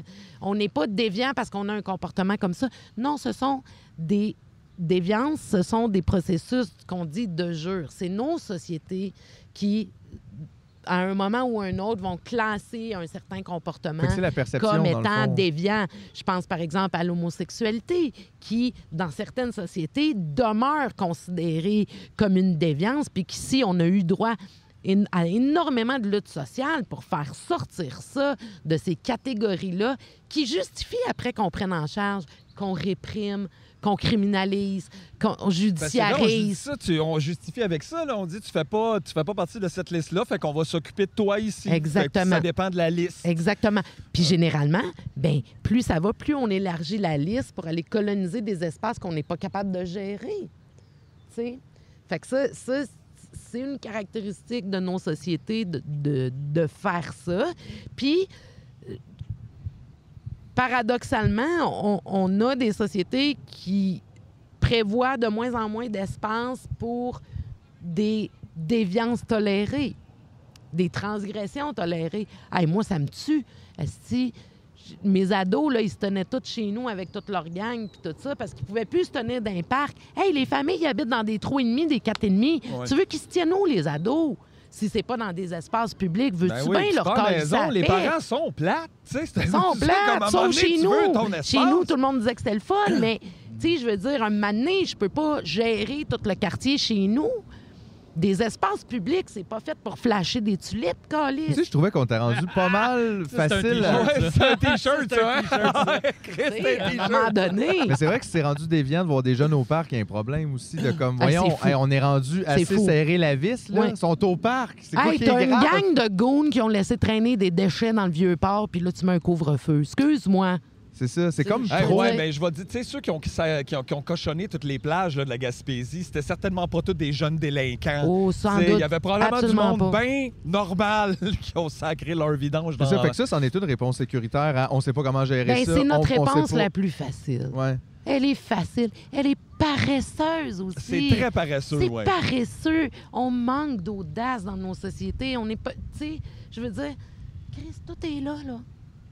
Pourquoi on fait pas des belles choses, puis expérimenter des belles affaires, puis proposer, tu sais, je lisais un article euh, cette semaine absolument extraordinaire, tu sais.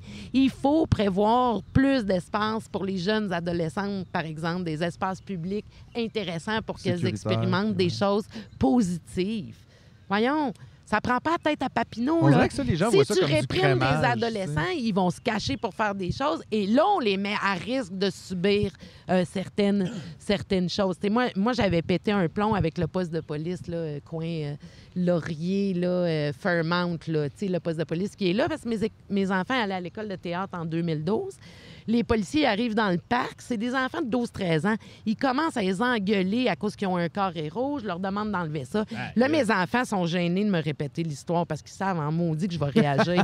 hey man, deux Ouais. secondes, deux secondes d'écart, j'étais au poste de police, je disais, moi, je vais pas éduquer mes enfants pour vous haïr à tout prix, là. Je vais pas Mais faire vous ça. aidez Mais- mais. J'éduque mes enfants, par exemple, pour qu'ils vous rappellent à l'ordre c'est quoi votre rôle dans une société? C'est-à-dire, je veux que mes enfants soient capables de se dire ben s'il y a une femme qui se fait battre, oui, peut-être que s'il n'y a pas de ressources autour, je vais appeler la police pour qu'ils viennent intervenir puis tout ça. C'est de même que j'éduque mes enfants. Mais si vous allez là, là ça veut dire que ces jeunes-là, sur des générations, là, après, là, ce qu'ils sentent à votre contact, c'est la peur, c'est l'insécurité. Donc, s'il leur arrive quelque chose dans un métro, s'il y en a un, par exemple, qui fait un overdose, ou, il leur faut des références autour d'eux autres. Puis je m'excuse, c'est pas vous autres la référence maintenant. Puis Ben après non, ça, vous vous étonnez du manque de lien de confiance avec les communautés, mais regardez un peu l'attitude que vous avez avec ces jeunes-là. Vous les arrêtez dans des parcs avec des bicycles qui n'ont pas de frein. Ils vendent partout. Ouais, bol, ces bicycles-là. Puis ils vendent cher en plus. Puis après ça, les bicycles sont à terre à côté d'eux autres au parc. Tu t'en vas leur donner un ticket. Voyons. C'est quoi, quoi, ça, là, ça ça? sert à qui, ça? Euh, sais, tout ça, ça sert à quoi? Est-ce qu'on a une meilleure société? Mais c'est surtout Après- ça coûte une fortune. Tu sais, c'est comme ça, toute la DPJ. C'est pas comme si ça ne coûtait rien. Eh, Ça coûte énormément. Si puis trois appris- Moi, je ne le savais pas jusqu'au dépôt du rapport. Les centres de réadaptation, qui sont sans doute le service le plus problématique à la DPJ, relèvent de plus de 50% de notre poste de dépenses DPJ.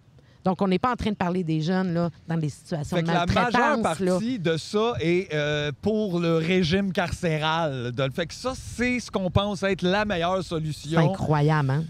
Ben, tu sais, quand même. ben, je me dis, c'est ça qui devrait peut-être, je sais pas, allumer les gens. De faire, on dépense une fortune pour que plein de ces jeunes-là, qu'on prend en charge, veut, veut pas, même si on le fait mal, on, on le prend quand- on les prend en charge. Puis il y en a plein qui se retrouvent dans la rue. Mm. Fait qu'ils finissent aussi par nous coûter plein d'autres argent en Ben termes oui. de, de, de- de communautaire, Ben, de c'est un police. peu de- l'argument que certains chercheurs vont utiliser pour justifier le besoin de réforme, par exemple. Vont dire ça nous coûte cher. Moi, je le refuse, cet argument-là. C'est pas juste que ça nous coûte cher, c'est que ça détruit du monde, là, puis des existences Ben oui, là, qui si pourraient ça être notre argument. plein de potentiel dans une société qui aurait tant à offrir, qui tu sais, des existences qui vivent pas toute cette violence-là au quotidien. Je veux dire, parlez-moi pas juste d'économie, là, parce que là, on est en train de réitérer la même affaire qu'on leur reproche, là, d'être dans un calcul coût et bénéfice. Tu vas me justifier des réformes seulement à partir d'un calcul coût Pour et économiser. Hey, c'est bol. Pour économiser. Parce que si on tombe là-dedans, ben on va en trouver d'autres qui nous font pas faire d'économie. Mhm. Puis on va les traiter comme de la Puis on va y couper, ouais, c'est ça. tu sais? Ben, en partant de traiter ça de manière économique, on dirait que c'est de là découle un paquet de problèmes. Ben mais oui. C'est inhumain, ben raide. Mais je pensais que les enfants, on les aimait. C'est ça qui me frustre. On dirait là-dedans, genre, tout le monde, tout le temps- les enfants, ils feraient tout pour les enfants. Ils ont un enfant, ils parlent rien que de ça, ils le Ouais. mettent dans des sacs en Ouais, plastique. mais pour par que exemple, tout le monde haït l'enfant TDA dans la classe de son enfant qui Ah. crie plus fort puis qu'un Bon là, tout le monde l'haït. Celui-là, Bon que la différence, on n'aime pas ça. compliqué. Ben, il- On, a un malaise, en tout cas. Oh oui, on en a un, on en a un méchant, là, ouais. Non, mais parce que quand même, c'est pas une société un peu, tu sais, c'est quand même une des belles choses qu'elle a, ces enfants, supposément. Puis c'est vrai, on veut leur donner toutes les chances, comme ça, avec l'école, le parascolaire, les ci, les ça, l'été, il faut qu'ils travaillent, il faut qu'ils soient occupés, il faut qu'ils jouent de la Nos guitare, faut qu'ils enfants d'abord, des tu sais, trucs. qui disent Ouais, en ce moment. Mais nos, ouais, nos enfants, mais je veux dire, en même temps, c'est nos enfants aussi. Mm. C'est nos citoyens de demain. C'est ça qui est bizarre de dire. On a comme une grosse râpe à fromage qu'on paye des milliards pour. On râpe des enfants dedans, puis après ça, on a des morceaux d'enfants en terre qui saignent, puis on se demande pourquoi. Puis on se demande rough, pourquoi. cette image. Mais non, mais moi, c'est comme ça que je l'ai vécu. Puis même moi, je me considère chanceux. J'étais plus. Ben, chanceux. J'étais plus vieux. Tu sais, honnêtement, des Ouais. fois, je repense à T'avais quelque chose de construit. Ben, Que t'as oh, pu qui était pas fini, dedans. mais j'étais. tu pouvais t'accrocher. Non, mais t'avais une histoire, t'avais une Oui, oui. mémoire autre. Ouais. Mais tu sais, des enfants qui se retrouvent dans des situations comme celle-là, ben la mémoire, elle n'est que violence. C'est ça. C'est- Puis institutionnel, c'est une autre forme de violence qui est Ben comme oui. Bien Ben oui. particulière parce que là, t'as l'impression que c'est la société Mais qui c'est pour fait ça qu'on est pris dans un paradoxe. Parce que d'un côté, on est là, hey, on veut pas les laisser dans leurs conditions de maltraitance. Puis de l'autre, tu te dis, ouais, mais crime, on a-tu quelque chose à leur offrir en ce moment si on les enlève l'exil, de là? finalement. Eh, tu. Tu c'est pas sûr. Historiquement, l'exil, c'est mauvais pour tout. C'est Mm. comme sortir quelqu'un de son groupe. On dirait que c'est ça qu'on fait. T'es un peu problématique. On te tasse du monde social où tu tisses des Mm. Puis- liens, puis après, on te relance dedans, puis on te blâme parce que t'as pas su tisser des liens. Oui. Puis je te dirais, tu tantôt, tu parlais de la criminologie. Un des effets vraiment dévastateurs là, de ces paradigmes-là dans l'intervention puis tout ça, en Amérique du Nord, hein, c'est, c'est très américain, là, nos manières de, de gérer ça, c'est qu'un des principes des approches, par exemple, cognitivo-comportementales qu'on utilise avec tous les enfants puis les adolescents dans ces milieux-là, c'est que l'objectif, c'est un peu de corriger des comportements ou corriger des comportements qu'on anticipe qui pourraient arriver en raison de ce qu'on a identifié comme trauma. Mais quand on fait ça, on n'est pas en train de créer des espaces pour expérimenter des choses. On anticipe déjà tous les problèmes que c'est. Mais ça, là, c'est documenté que la, l'attitude que tu vas avoir envers un enfant ou envers un adulte ou un adolescent, si tu anticipes déjà les problèmes qui. Ben, je veux dire, on est dans merde. Tu Mais n'es pas ça- en train d'être dans Ouais, un t'es processus ben non. de. Quand tu on a fait du- même des expériences de même là, pendant la Première Guerre mondiale, alors que je vais leur mettre ça, Deuxième Guerre mondiale aussi. Je vais leur faire à croire que c'est tel genre de personne, puis là, ils vont les électrocuter, tu sais. Puis je vais leur dire, oh non, ça, c'est un genre de personne doux, puis tout, là, on va avoir un... On est débile de même. Quand on se fait dire comment la personne va supposément devenir, ben crime, c'est une prophétie autoréalisatrice parce qu'on commence ça, à la oui. traiter de- comme si elle était déjà porteuse de Ouais, tous puis ces on peut voir la problématique d'avance, que si on pense corriger maintenant des problèmes qui vont peut-être arriver là-bas, on sent Ah, qu'il n'y a Dieu. personne qui va se rendre à la bonne place. Ben, euh, tu peux être sûr que tu ne l'amèneras pas au théâtre. Ben ouais, c'est un peu ça la conclusion. Tu ne l'amèneras pas faire une belle activité de sport. Tu le mêleras pas avec d'autres enfants parce que tu as tellement peur que le comportement que tu anticipes qu'il pourrait avoir prochainement, ben que ça va affecter les autres, tu sais, Fait négativement. que là, finalement, on l'isole en prétendant protéger les autres quand. euh, Et lui-même. ouais, ben ouais, Mais c'est ça, le cognitivo-comportemental, c'est- c'est quoi ça dans le fond, mettons, là, simplement? là? C'est- C'est c'est- c'est quoi comme façon d'aborder... euh, Ben, ça part d'un principe où on pourrait conditionner les comportements puis les orienter vers d'autres euh, sais, de, réagir à des stimuli, à des situations. Fait qu'on va aller jouer sur le cognitif, la façon que les jeunes, par exemple, ont d'interpréter une situation. Fait que souvent, il y a un, vocabulaire qui est très utilisé euh, en centre jeunesse. C'est, euh, par exemple, ça, ça revenait beaucoup dans les dossiers que j'ai- regardés. Le jeune, par exemple, exprime un sentiment d'injustice ou trouve qu'on le traque. Je corrige ses erreurs de pensée. Hey, ça, ça, c'est de la propagande rough, un peu. ça. là. Ça ressemble à de la propagande Ça, là, individuelle. dans plein de dossiers. Puis je me souviens, les commissaires m'ont dit qu'est-ce qui ils- en off-record, ils m'avaient demandé, mais qu'est-ce qui- que vous pensez, tu sais, pourquoi vous pensez que vous en êtes aussi bien sorti, Madame Bourdage? Puis je disais, ben je pense parce que je me suis sauvée, première des choses. Imagine. Soyons Hey, ça en dit honnêtes. long, Imagine. ça, quand même. Ça, Puis je suis une ça, tête dure. été dans un centre. Oui, oui, moi, j'ai été ça. placée dans un centre fugué. pour filles. Ouais. C'est ça. Ouais. J'ai fugué, j'étais une, une multi-récidiviste, là, jusqu'à temps que j'aille les moyens, euh, euh, les moyens payés par quelqu'un d'autre pour prendre l'avion puis aller à l'autre bout du pays, pas qu'ils me retrouvent, tu sais. Mais, un, je me suis sauvée. Puis, l'autre raison aussi que j'évoquais au commissaire, c'est en lisant les dossiers aujourd'hui, c'est pour ça que je vous parlais d'une sophistication, une scientifisation qui donne de la légitimité à comment qu'on interprète ce que ces jeunes-là vivent ou comment ils se comportent. On a beaucoup euh, axé sur la criminologie comme science hein, euh, cognitivo-comportementale, science du crime euh, ré- auto-révélé ou qui va advenir la science du crime prédictif, par Ouais, le exemple. On est très mais friands c'est- de ça. C'est vraiment dans une Ouais. nouvelle Philippe de... Ouais, c'est ouais, ça. c'est on sais, moi, je disais, on a eu accès, mon collègue et moi, à des dossiers euh, chronologiques, là, au quotidien de suivi de jeunes, puis tout ça. Puis je disais au commissaire, moi, j'ai lu ces dossiers-là aujourd'hui. Comment ça se passe aujourd'hui, la prise en charge de ces jeunes-là dans les centres de réadaptation? Et j'ai dit au commissaire, très honnêtement, très honnêtement, si j'avais vécu dans le contexte que les jeunes vivent aujourd'hui, je ne m'en serais jamais sortie. Ah, c'est ouais, sûr hein. que je serais en Ouf. prison. Ben, Est-ce ça, tu un trouves que c'est pire? lourd. Il y, a, il y a une vis qui s'est resserrée? euh? Ah, c'est pas juste une vis, là. C'est. Il y a un. Les jeunes disent souvent, ils jouent dans ma tête. Ah ouais, hein? puis j'aimerais mieux être en prison pour adultes parce qu'au moins en prison pour adultes, calice de la paix avec Ouais. les autres détenus. Ils Ouais. jouent pas dans ta tête, là. Hey, Sans. Mais il y a quelque chose qui m'a frappé là, quand j'écoutais ton, ton- ta, ta présence à la commission. C'était de dire, ben là, il y a plein de commissions comme ça. On est là, on jase de l'avenir des jeunes, mais il n'y a aucun jeune. On n'a on n'a pas parlé à aucune de ces personnes-là. Puis il me semble qu'il y a quelque chose de bien prétentieux ou je sais pas quoi là-dedans Ouais. de dire, non, mais regarde, On sait occupe. ce qui gagne, nous Ouais. autres, on gère ça. On s'en occupe pour vous autres. Mais symboliquement, tu sais, ils ont ouvert la commission avec le témoignage d'anciens jeunes placés, Ouais. du comité de l'EGEP notamment, ce qui, est, ce qui est déjà un pas, je veux dire, immense dans l'histoire du Québec, parce que je veux dire, on les écoute jamais, ces jeunes-là, on leur permet même pas de donner des Mais là, ça semble plus une euh, présence symbolique. Là. Mais, euh, euh, ce que je soulevais au commissaire, c'est que les jeunes qui sont là aujourd'hui, pas un mot la game. Puis eux, ils n'ont pas le droit de les écouter. Ils ont pas le droit de les écouter non à l'interne, ils l'entendent pas. Je dis pourquoi vous les avez pas tenus dans un centre de réadap? Les témoignages. Symboliquement, Ouais. que Symboliquement. symboliquement. Tu sais, ça aurait été fort. Parce que ça Mais aussi, il non, faut les parce voir, que ces là, lieux-là. on a toute une rhétorique actuellement, la parole des jeunes, mettre la parole des jeunes au centre. Mais tu sais, on peut continuer là, à se faire des accraires, puis à mettre la parole au centre. là. Puis moi, j'ai fait ma thèse notamment là-dessus sur un tout autre sujet. On peut constamment parler de quelqu'un, mettre sa parole au centre, mais il devient jamais un interlocuteur légitime. Là. On fait rien que parler de lui. Là. Ouais, ben, tant que tu lui donnes pas le micro, il, il- c'est pas. Oui, puis même quand tu lui donnes le micro, tu peux très bien orienter ce qu'il va dire.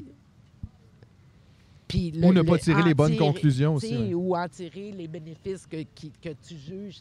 Tu sais, c'est comme quand il, il recommande d'élargir les services de la DPJ euh, jusqu'à 25 ans. Ça m'avait fait rire. La première phrase qui venait en dessous, c'était le témoignage d'un jeune qui disait Chris, laissez-moi pas là après 18 ans. Ben oui. Puis toi aussi qui témoigne de que, tu sais, ça, ça restera anecdotique parce que ce n'est que ton exemple, mais comment t'as fait pour te sortir de ce système-là? Je suis parti. Je suis parti. Esti, me semble Ouais, que ça, ouais. c'est pas Ouais. une Non, excellente regarde. conclusion pour Puis ton c'est programme. triste, c'est tragique. Ouais.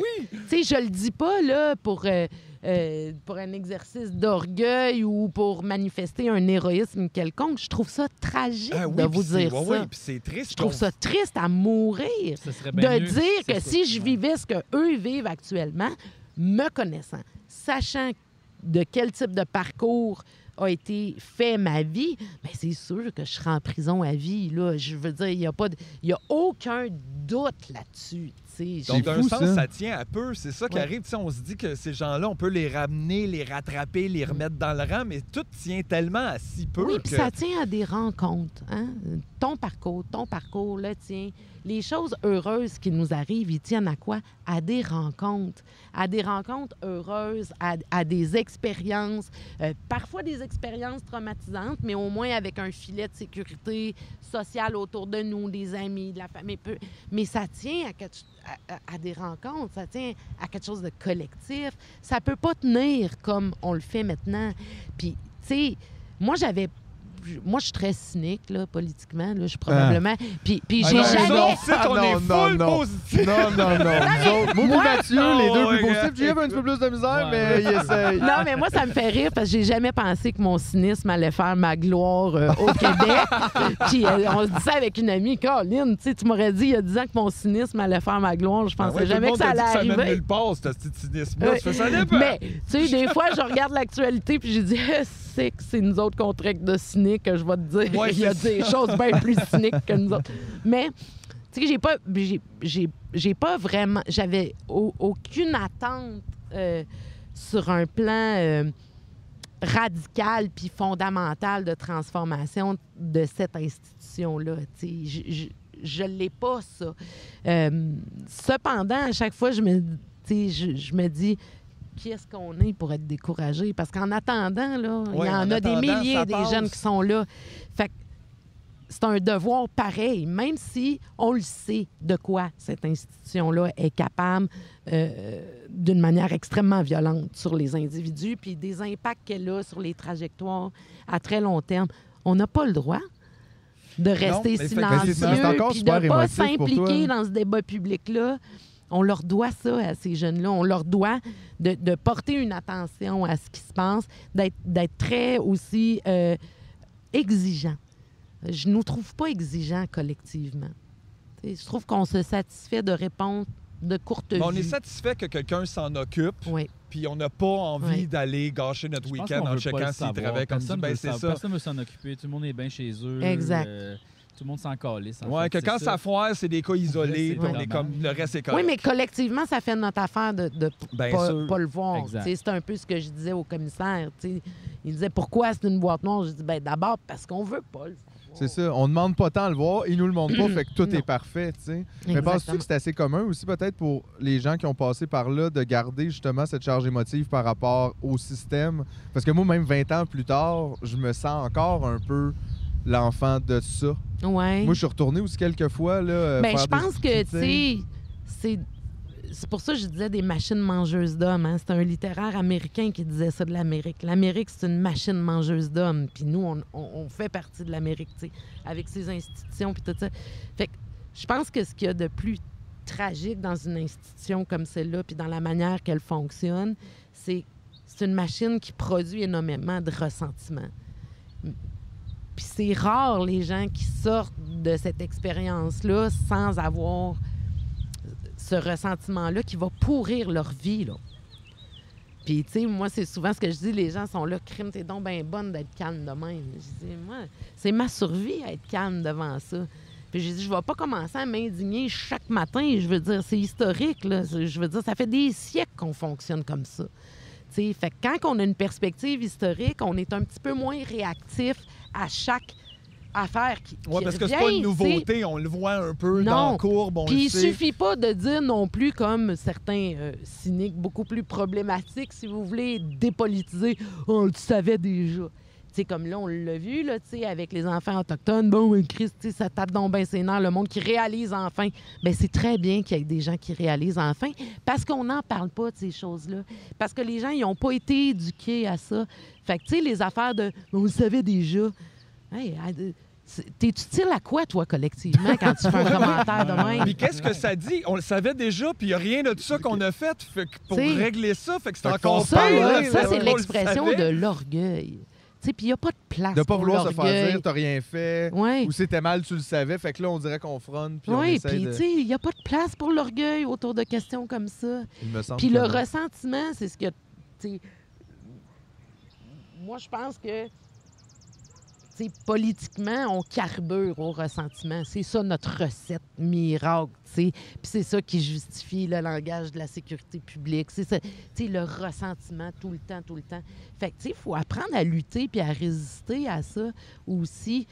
Puis notamment quand on interroge des dossiers comme celui de la DPJ, par exemple. Puis je pense que c'était, c'était un peu ça que je pouvais apporter devant les commissaires, de dire, je vais vous dire des choses extrêmement radicales, mais vous n'allez pas nourrir un ressentiment dans moi avec vos questions, avec vos propos. Ça, ça arrivera pas, je vous laisserai pas faire. J'ai quand même Ma trouvé ça drôle. en dépend. J'ai quand même trouvé ça drôle comment ils t'ont reçu parce que de un, honnêtement, on dirait que c'était toi la commission puis que eux, Ouais. ils étaient juste comme Waouh, merci. Sais, genre pas mais vraiment, mais Ben, c'était ça a beau. changé Non, le mais c'était ton super, aussi, honnêtement. ouais, je pense, de, de Mais- comment les... J'ai tiqué un peu sur la première, euh, la première commissaire qui te pose une question après ton, euh, ton exposé de 15 minutes au Leslie début. Hill. Oui, super gentil, là. c'est- Mais c'est juste, elle a dit Alors bonjour et merci beaucoup euh, du courage de vous afficher comme euh, jeune qui a vécu aussi ce système il y a quand même un certain nombre d'années et maintenant qui contribue à, à réformer ou à changer en quelque sorte euh, ce système. non. Elle, te- elle salue ton courage, en fait. De... C'est pas du courage. Non, ça. mais moi, je, regarde, Ouais. honnêtement, c'est sûr que quelque part, t'en as du courage, on en a tous, mais Ouais. c'est pas pour t'enlever ça, mais je trouvais ça spécial. On dirait que ça annonce le problème si. Oui. Toi, tu Ouais. me dis, ben, bravo de ton courage de nous dire que tu as fait partie de ce système-là.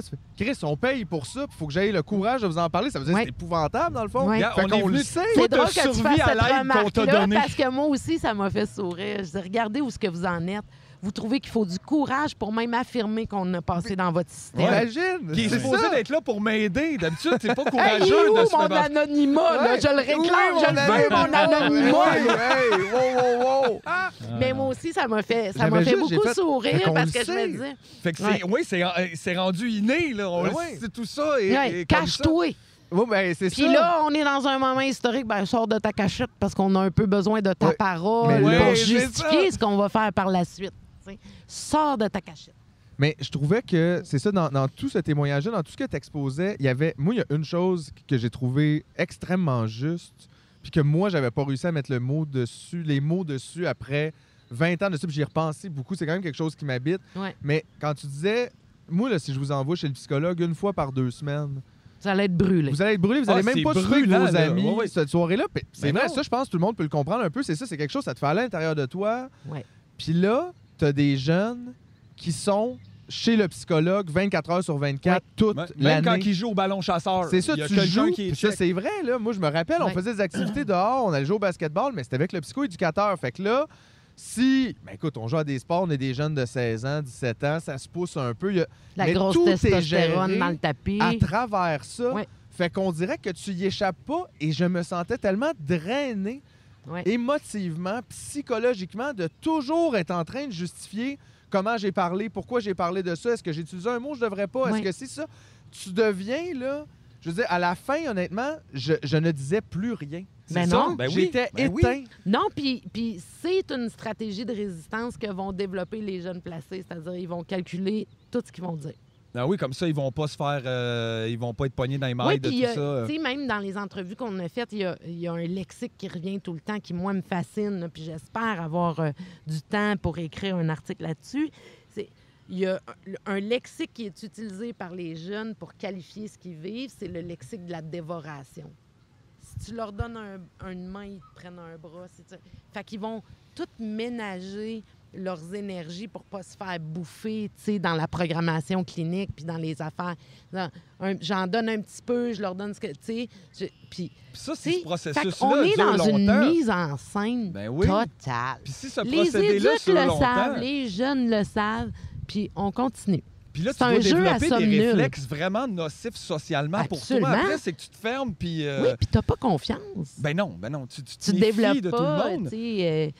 Fait que oui, tu sais, ça, c'était peut-être pour les gens euh, de, de votre public qui l'ont pas écouté, le témoignage à la commission, je disais que c'est quelque chose qui m'a vraiment perturbé de retourner dans un centre de réadaptation 30 ans plus tard, après ma propre expérience, de voir que la couleur des murs n'avait pas changé, les odeurs sont les mêmes, l'architecture. L'architecture, on hérite de ça, elle est carcérale. Hein? Ah ben, elle est bon pensée Dieu. comme une prison. Même les affecte- écoles, c'est limite des elle fois. affecte là, les relations sociales. L'architecture, l'espace dans lequel on vit, affecte la manière dont on gère nos C'est vrai que relations c'est très sociales. carcéral. C'est très Ben, carcéral. quand tu passes tes journées dans une place où tu le sais que les vitres peuvent pas être cassées puis les portes sont pas débarrables, Les po- à un les donné, portes de chambre ont pas- ont pas de- sociale, là. Ouais. Moi, je pouvais. Tu sais, quand ta porte en sécuritaire est barrée, t'as même pas de poignée de ton bord. Non, fait que même Mhm. si tu dors puis tu t'en crisses, il y a une oppression, là. Tu ne peux pas faire Toute- autre chose Toute la là. nuit, à chaque heure, il y a une flashlight qui vient dans ta face Ouais. pour vérifier que t'es là toute la nuit.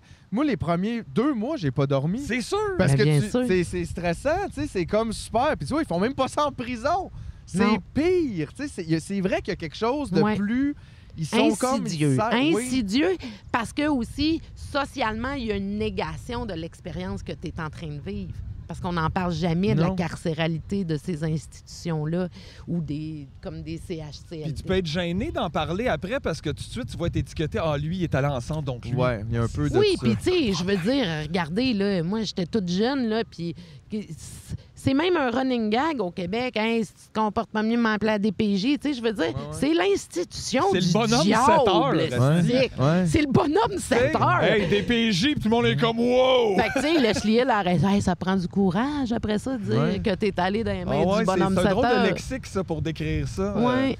Puis ça Ouais. me fait comme il y- a beaucoup d'isolement, ça parle beaucoup de ça, fait qu'on les sort de social et tout, puis là Ouais. justement là, tout le monde est dans sa chambre comme ça. aussi, ouais. Puis là on était en début de la pandémie quand les jeunes ont arrêté d'aller à l'école, après deux mois tout le monde paniquait, on dirait c'est pas bon pour le social des jeunes, Hey, on va une génération Hey. Je complètement fucked up. Pouvez-vous vous imaginer que Mais la cynique que je suis dans- riait dans son salon? Ouais, ouais. Puis c'est ça que j'avais écrit plusieurs articles quand ils ont commencé. Je dis oh ben God, tu donc les ah, sauveurs d'enfance, les sauveurs d'enfance qui sortent de leur Ben toi, chose. Hein? C'est vrai. Non, mais c'est vrai, c'est intéressant. Encore une fois, ce double standard pour nos jeunes dans la vie. Ouais. Eux, écoute, faut qu'ils. puis on est. Le pire, c'est on est d'accord. Ben mais oui. les autres, c'est ça, on, est les, on les isole la société, on les isole entre Mm. eux autres. Parce que par là aussi, c'est vrai, moi je me rappelle, une unité de gars, une unité de filles, puis tu sais, dans ta tête, tu dis, ben, c'est normal, tu sais, mélange pas. Mais en même temps, la société n'est pas comme ça. Zéro. Fait que moi, à 17 ans, j'ai aucun contact avec les femmes de mon âge. Je, ça me brise toute cette espèce de.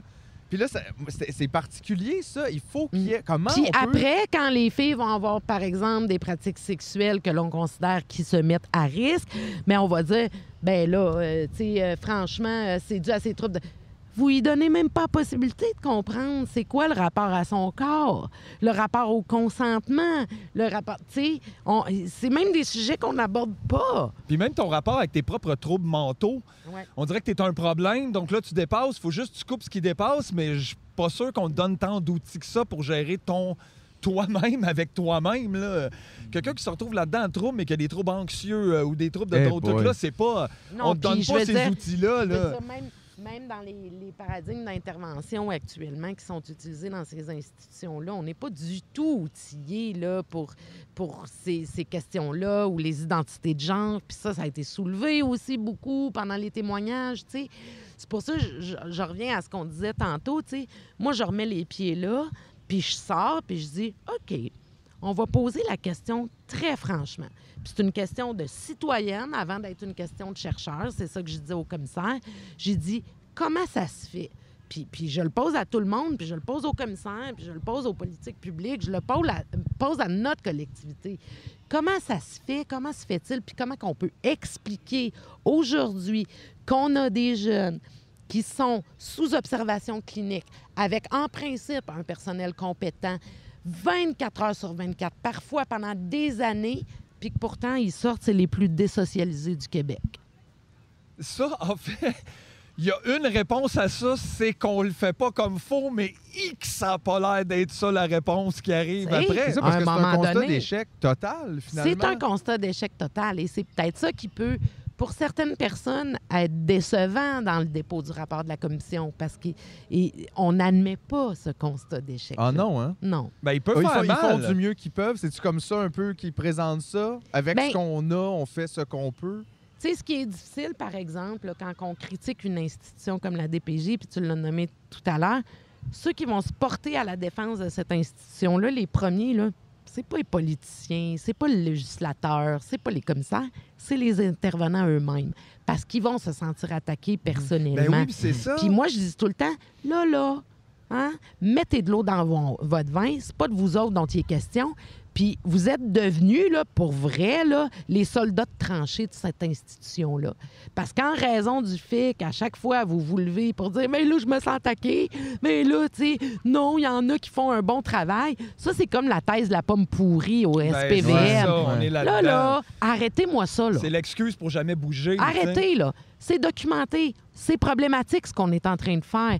Puis, comme je disais au commissaire, je veux bien qu'il n'y ait pas de mauvaises intentions au départ. Je pense pas qu'il y a des gens qui se sont assis puis qui ont dit on va les désocialiser, les déscolariser, ils vont porter le stigmate quand ils vont sortir. Mais une fois qu'on le sait, par exemple, puis qu'on continue, ça, c'est de la mauvaise foi. Ouais, ben, on Ouais. s'en crisse un peu, c'était quoi tes intentions si t'as blessé Oui, toute une génération de Qui gens, à c'est qui met un moment? projet sur la table, là, tu sais, dites-moi-les, là, qui c'est qui met un projet sur la table puis qui est capable d'avoir le contrôle sur tous les effets que son projet va avoir, même artistiquement? Ça n'existe pas, ça. Mais il faut que tu te réadaptes après à ce que tu Exactement. reçois, tu regardes les effets que ta pratique a.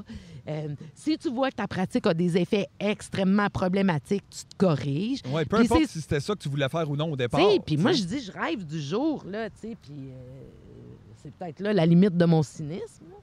Mais je rêve du jour où on va avoir une DPJ qui va être sa place publique pour défendre les droits de la jeunesse. Mais Et pas, pas défendre ses mauvais, ses mauvais arrêter de justifier ses pratiques.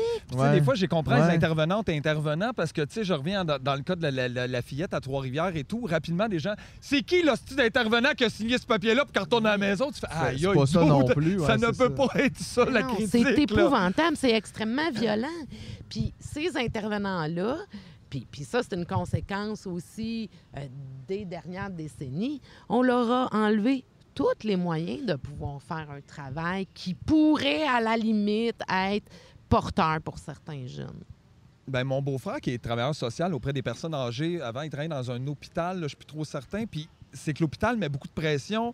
Il y a des gens qui arrivent là, ils, ont- ils se sont cassés une jambe ou whatever, mais ils n'ont pas de support. Puis ils ont aussi des troubles mentaux et tout, mais eux autres veulent débarrasser les lits. Puis ben lui, il se retrouve à passer beaucoup de temps à essayer de remplir des papiers pour pas foutre cette personne-là à la rue parce qu'il sait qu'il n'y a personne. Fait qu'aussitôt que la dame va sortir, Ça elle peut fini, marcher, ouais. mais elle a mal à la hanche, mais elle est là. Et la Mm. chip dans un taxi, il a réussi de peine et de misère à avoir un coupon pour payer le taxi. C'est tout. Puis après, ils savent pas où ce qu'elle s'en va. Mais non. Puis, puis là, c'est comme, une- c'est comme un crève-cœur à chaque heure de ta journée où tu... Mm. Puis, puis théoriquement, c'est ce gars-là qui signe le papier qu'elle s'en va, mais il veut pas, il peut pas. Il y a rien de ça. C'est les mains liées dans le dos à un moment donné. Et Puis là, tu te fais critiquer après à cause de ton travail. Exact. Puis, tu sais, moi, je, je soulevais aussi, c'est tu sais, si on s'assoit puis on se pose la question très sérieusement, qu'est-ce qu'on a à offrir à la jeunesse aujourd'hui? Tu sais, qu'on y pense comme faux, là, puis, tu sais, c'est pas juste les enfants de la DPJ puis tout ça. Qu'est-ce qu'on leur offre, là? Puis qu'est-ce qu'on va leur offrir dans les, les prochaines décennies à ces jeunes-là, On leur offre d'embarquer dans un grand système capitaliste puis de, de performer. Bon, les c'est tout. gros mots. C'est tout. Mais- Capitaliste. Capitaliste. Non, non, mais Euh, effectivement. J'étais en train de te censurer quand tu le dis. Non, mais ça, c'est c'est pas faux, tu sais, parce que tu parlais, c'est ça, des rêves Ouais. aussi. Puis c'est vrai que toujours offrir le minimum Oui. aux gens. Tu sais, c'est ça, c'est juste, ben, gars, ils les ont pas tués. Tabarouette! Ben, c'est vrai que c'est un peu déprimant. Si, Oui. si on veut que les jeunes aient des rêves, pourquoi ceux-là pourraient pas en avoir Oui. non plus? Les autres, ils Mais n'ont tu pas de sais, il rêve. en faut du monde. Dans une société capitaliste, il en faut en maudit du monde qui n'ont pas de rêve. C'est ça. Qui Oui, sont oui, prêts à parce travailler Parce que sinon, ça, ma- ça puis- marcherait pas. Et Ouais. si bois, ça roulerait pas, il n'y aurait pas grand monde ça, dans c'est mon des collègue shops, Alain. Deneau. Là, on a fait un, un- on a Ouais. participé toutes les deux avec euh, l'artiste Wartin Pantois euh, de Québec à un documentaire de la série Filet social. Puis, tu sais, les deux, on soulevait chacun dans nos vocabulaires. C'était cynique, ça, un peu. Il faut en, faut en sacrifier en maudit du monde pour Ouais. produire des milliardaires dans une société ou Ouais, ouais, ça se fait pas tout seul, ça. ça se fait C'est pas vrai tout que si t'as seul, des ça. rêves, t'iras pas à l'usine Saputo. C'est ça qui Ouais. arrive. C'est que ça nous prend des travailleurs de chaîne, ça nous prend... Sauf que là, on a un méga problème parce que euh, ce qui était historiquement des jobs pour les pas de rêve, là, comme le Tim Horton puis tout ça, ben maintenant, on a des femmes de carrière puis des hommes de carrière qui travaillent là. Hein? Parce qu'on C'est a tout monde qui viennent d'ailleurs travailler pour cueillir nos tomates, là, puis on les entasse, tout ça. va. Ben, c'est Exact. ça, mais... C'est les, c'est les rêves d'ailleurs qu'on va briser. Nous, on va les garder nos rêves. Ouais, nos rêves. Nos rêves. Nos rêves. Ouch! Aïe. Ah. Mais, mais toi, tu parlais justement de. T'es pas tant de réformiste dans le sens que tu y crois moyen Ben- de la capacité d'une grosse affaire de même à bouger assez pour devenir quelque chose de Ben, bien. c'est parce que je pense que, tu sais, c'est- c'est consti- ces principes-là sont constitués. C'est pas un petit dérèglement de notre système. Non, c'est là. basé sur ça. on pourra pas faire un congélateur avec un Notre four. système, il est construit de même. Ouais. Tu sais, fait que je peux pas, dans une perspective de, anthropologique comme celle que j'ai, d'anthropologie politique, j- tu- c'est vraiment difficile pour moi d'espérer grand-chose du législateur. hein. Ouais. Mais ça serait quoi ton rêve à toi pour ça, pour la protection de la jeunesse? Sais, mettons, si vraiment là, on oublie justement les budgets puis la machine puis Ouais. tout ça, puis que c'est juste qu'est-ce qu'on fait, qu'est-ce qu'on met sur place? Ben, tu sais, des conditions normalisantes. C'est-à-dire, tu sais, souvent, on se plaint qu'il n'y a plus de famille d'accueil, mettons. Mais Chris, voyez-vous comment vous les dépeignez, les jeunes, dans les médias? Je comprends qu'il n'y ait pas une famille au Québec qui va en prendre un. C'est euh, c'est gros trouble de comportement, gros trauma. Si- si- Fais je veux dire, je- la manière dont vous les représentez dans l'espace public donne pas envie à personne de s'approcher de ça avec un Puis aussi, le bâton. monde est pogné dans leurs affaires, sont aussi jusque-là. Ils vont Ouais. pas aider euh, encore plus Donc, sais, si, mettons, on poussait notre rêve, tu sais, vraiment, mais c'est une prise en charge dans des petites collectivités. C'est-à-dire, comment se fait-il qu'on a des jeunes, Christy, là, tu sais, je pense juste au, au- au territoire de la Côte-Nord, tu sais, ils prennent un jeune de cette île, ils le déracinent bien raide, puis ils s'en vont le porter à Bécomo, dans le Ah, centre de réadaptation. Il n'y a plus de contact avec sa famille, plus de contact avec sa communauté. C'est pas normal. C'est pas En normal. tout cas, c'est pas une bonne manière d'avoir quelqu'un de normal. Non, après, puis tu sais, j'ai des jeunes, des fois, au centre de réadap, mettons, à Cité des Prairies. Hey, crime, après 18 mois de placement, ils ont une autorisation de sortie dans leur famille de deux heures. Hey, ils habitent à La Salle. Puis là, il faut qu'ils se déplacent en transport en commun. Ça prend au moins 1h30 de se rendre. Tu sais, tout est. Fait que là, il est en fugue en revenant. Ouais, C'était c'est pas vrai ça qui arrive. Oui, parce qu'il est arrivé en Il est en retard. retard, il est en fugue. On a appelé. Fait partie des statistiques de Ça, fugueurs. c'était spécial aussi, t'en parlais des fugues. euh, Mais tu sais, c'est parce que c'est juste c'est des petites choses comme ça, je pense que ça, ça a l'air assez spécifique. Mais c'est ça, pour un jeune, dans la vraie vie, c'est 48 heures, c'est ça? Ben, tu sais, mettons qu'un parent, euh, son, son enfant n'est pas rentré après l'école. Il va appeler la police. La police va dire rappelez-nous dans 48 heures, là, il n'y a pas d'affaire. On va pas déclarer votre enfant euh, ça. disparu parce qu'il est arrivé 10 minutes en retard. Mais, puis on peut comprendre aussi, hein, l'État en charge ces enfants-là peut pas passer à côté du fait Non, de déclarer. mais- Sauf que quand on lance les chiffres dans l'espace public pour créer des espèces de grosses paniques morales autour de cette question-là, ben on balance les gros chiffres. Mais là-dedans, là, il y a 50 puis là, je dis n'importe quoi, là, parce que j'ai pas les chiffres sous mes yeux, mais pendant la, la commission, j'avais bien euh, mes tableaux sous les yeux. Mais tu sais que c'est des sorties non autorisées, ils sont arrivés une heure et demie en retard. Là. Il est allé fumer un bat au parc. Yeah. Moi avec! Hey, gars, je l'ai fait toute mon adolescence, puis c'était pas. Ben, c'était un problème, là. je Non, non, dire. c'était pas un problème. Autour de la table au souper, des fois, mais c'était pas Oui. plus que ça. Mais. Mais oui. Puis la c'est- police, moi, m'a amené chez mes parents quand ils m'ont pogné d'un parc à fumer, juste comme teint, ben il est là. Puis Mm. doucement, poliment, il n'y avait pas de. Tu Moi, donc, si les- j'avais pas eu chez mes parents, ils m'auraient tabassé parce que je fumais un joint ou quoi? C'est euh, c'est une Ben, drôle de c'est à manière ça de... demander, effectivement. Parce que c'est ça, c'est comme tu vis selon un autre set de règles. C'est l'état d'exception dont Ouais. tu parles. Puis là, c'est ça, c'est que déjà, tu as plus de difficultés, toi, théoriquement. Et là, on te donne un set de règles plus sévère, plus difficile avec du monde qui te check tout le temps. Mm. Avec des attentes demande- plus élevées. Pourquoi ça va pas? Mais souvent, tu sais, je dis ça à mes étudiants là, en travail social, je dis c'est fou, là. Si on voulait résumer la manière dont on, on- on prend en charge ces jeunes-là, c'est que on est foutrement plus exigeant avec ces jeunes-là qu'on ne l'est avec personne dans notre société. Puis on leur offre rien en retour non, Non. plus. Ouais, on a même enlevé des outils. C'est ça. Mm. On enlève des choses. Fait que, tu sais, on, on, on va pas aller loin, là. On va pas aller plus loin demain matin si on se pose pas ces questions-là. Puis, tu sais, ça, je pense que c'est la tâche des chercheurs comme moi, critiques, de, de juste le mettre sur la table, tu sais, sans, sans trop espérer, dans le sens où, tu sais, souvent, quand on espère trop, on n'est plus vigilant. Parce qu'on pense juste à Hmm. ce qu'on souhaiterait, puis là, on est vraiment choqué que ça se passe pas. Puis, hey, j'ai touché au truc, j'espère que ça l'a pas pas. euh, pense Hey, que moi, je suis pas bonne avec ces micros-là. C'est lourd en plus. hein. Moi, j'ai Ah des ouais, tendinites. Il est lourd, le micro. Ah, sûr, t'as On raccroché Ah, ouais, ça aurait été parfait, ça. Ouais, Mais. ouais. Euh, mais c'est ça, tu sais. Parce que souvent, quand on, nourrit des attentes claires ou, qu'on a une idée claire de ce que ça devrait être, le système, ben tu sais, il y a des effets pervers aussi en cours de route parce qu'on se dit, ah, les, les moyens, justi- tu sais, la fin justifie nos moyens. Mais moi, je suis pas dans une logique comme ça. Je ne pense pas qu'on peut continuer à être dans cette logique-là. Mais je pense qu'on peut être beaucoup plus audacieux. Puis tu me demandais comment tu l'imagines. Mais c'est ça, je l'imagine de proximité. Tu sais, ces jeunes-là que.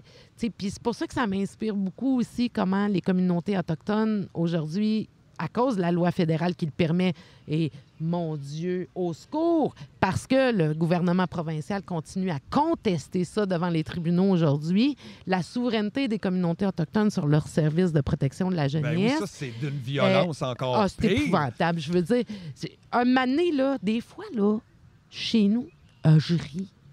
Je trouve ça tellement risible politiquement, comment on se comporte, comment nos élus se comportent devant ces questions-là, que je suis même plus choquée. Euh, je ris. Ouais, c'est c'est un le gros ré jaune. C'est des clowns.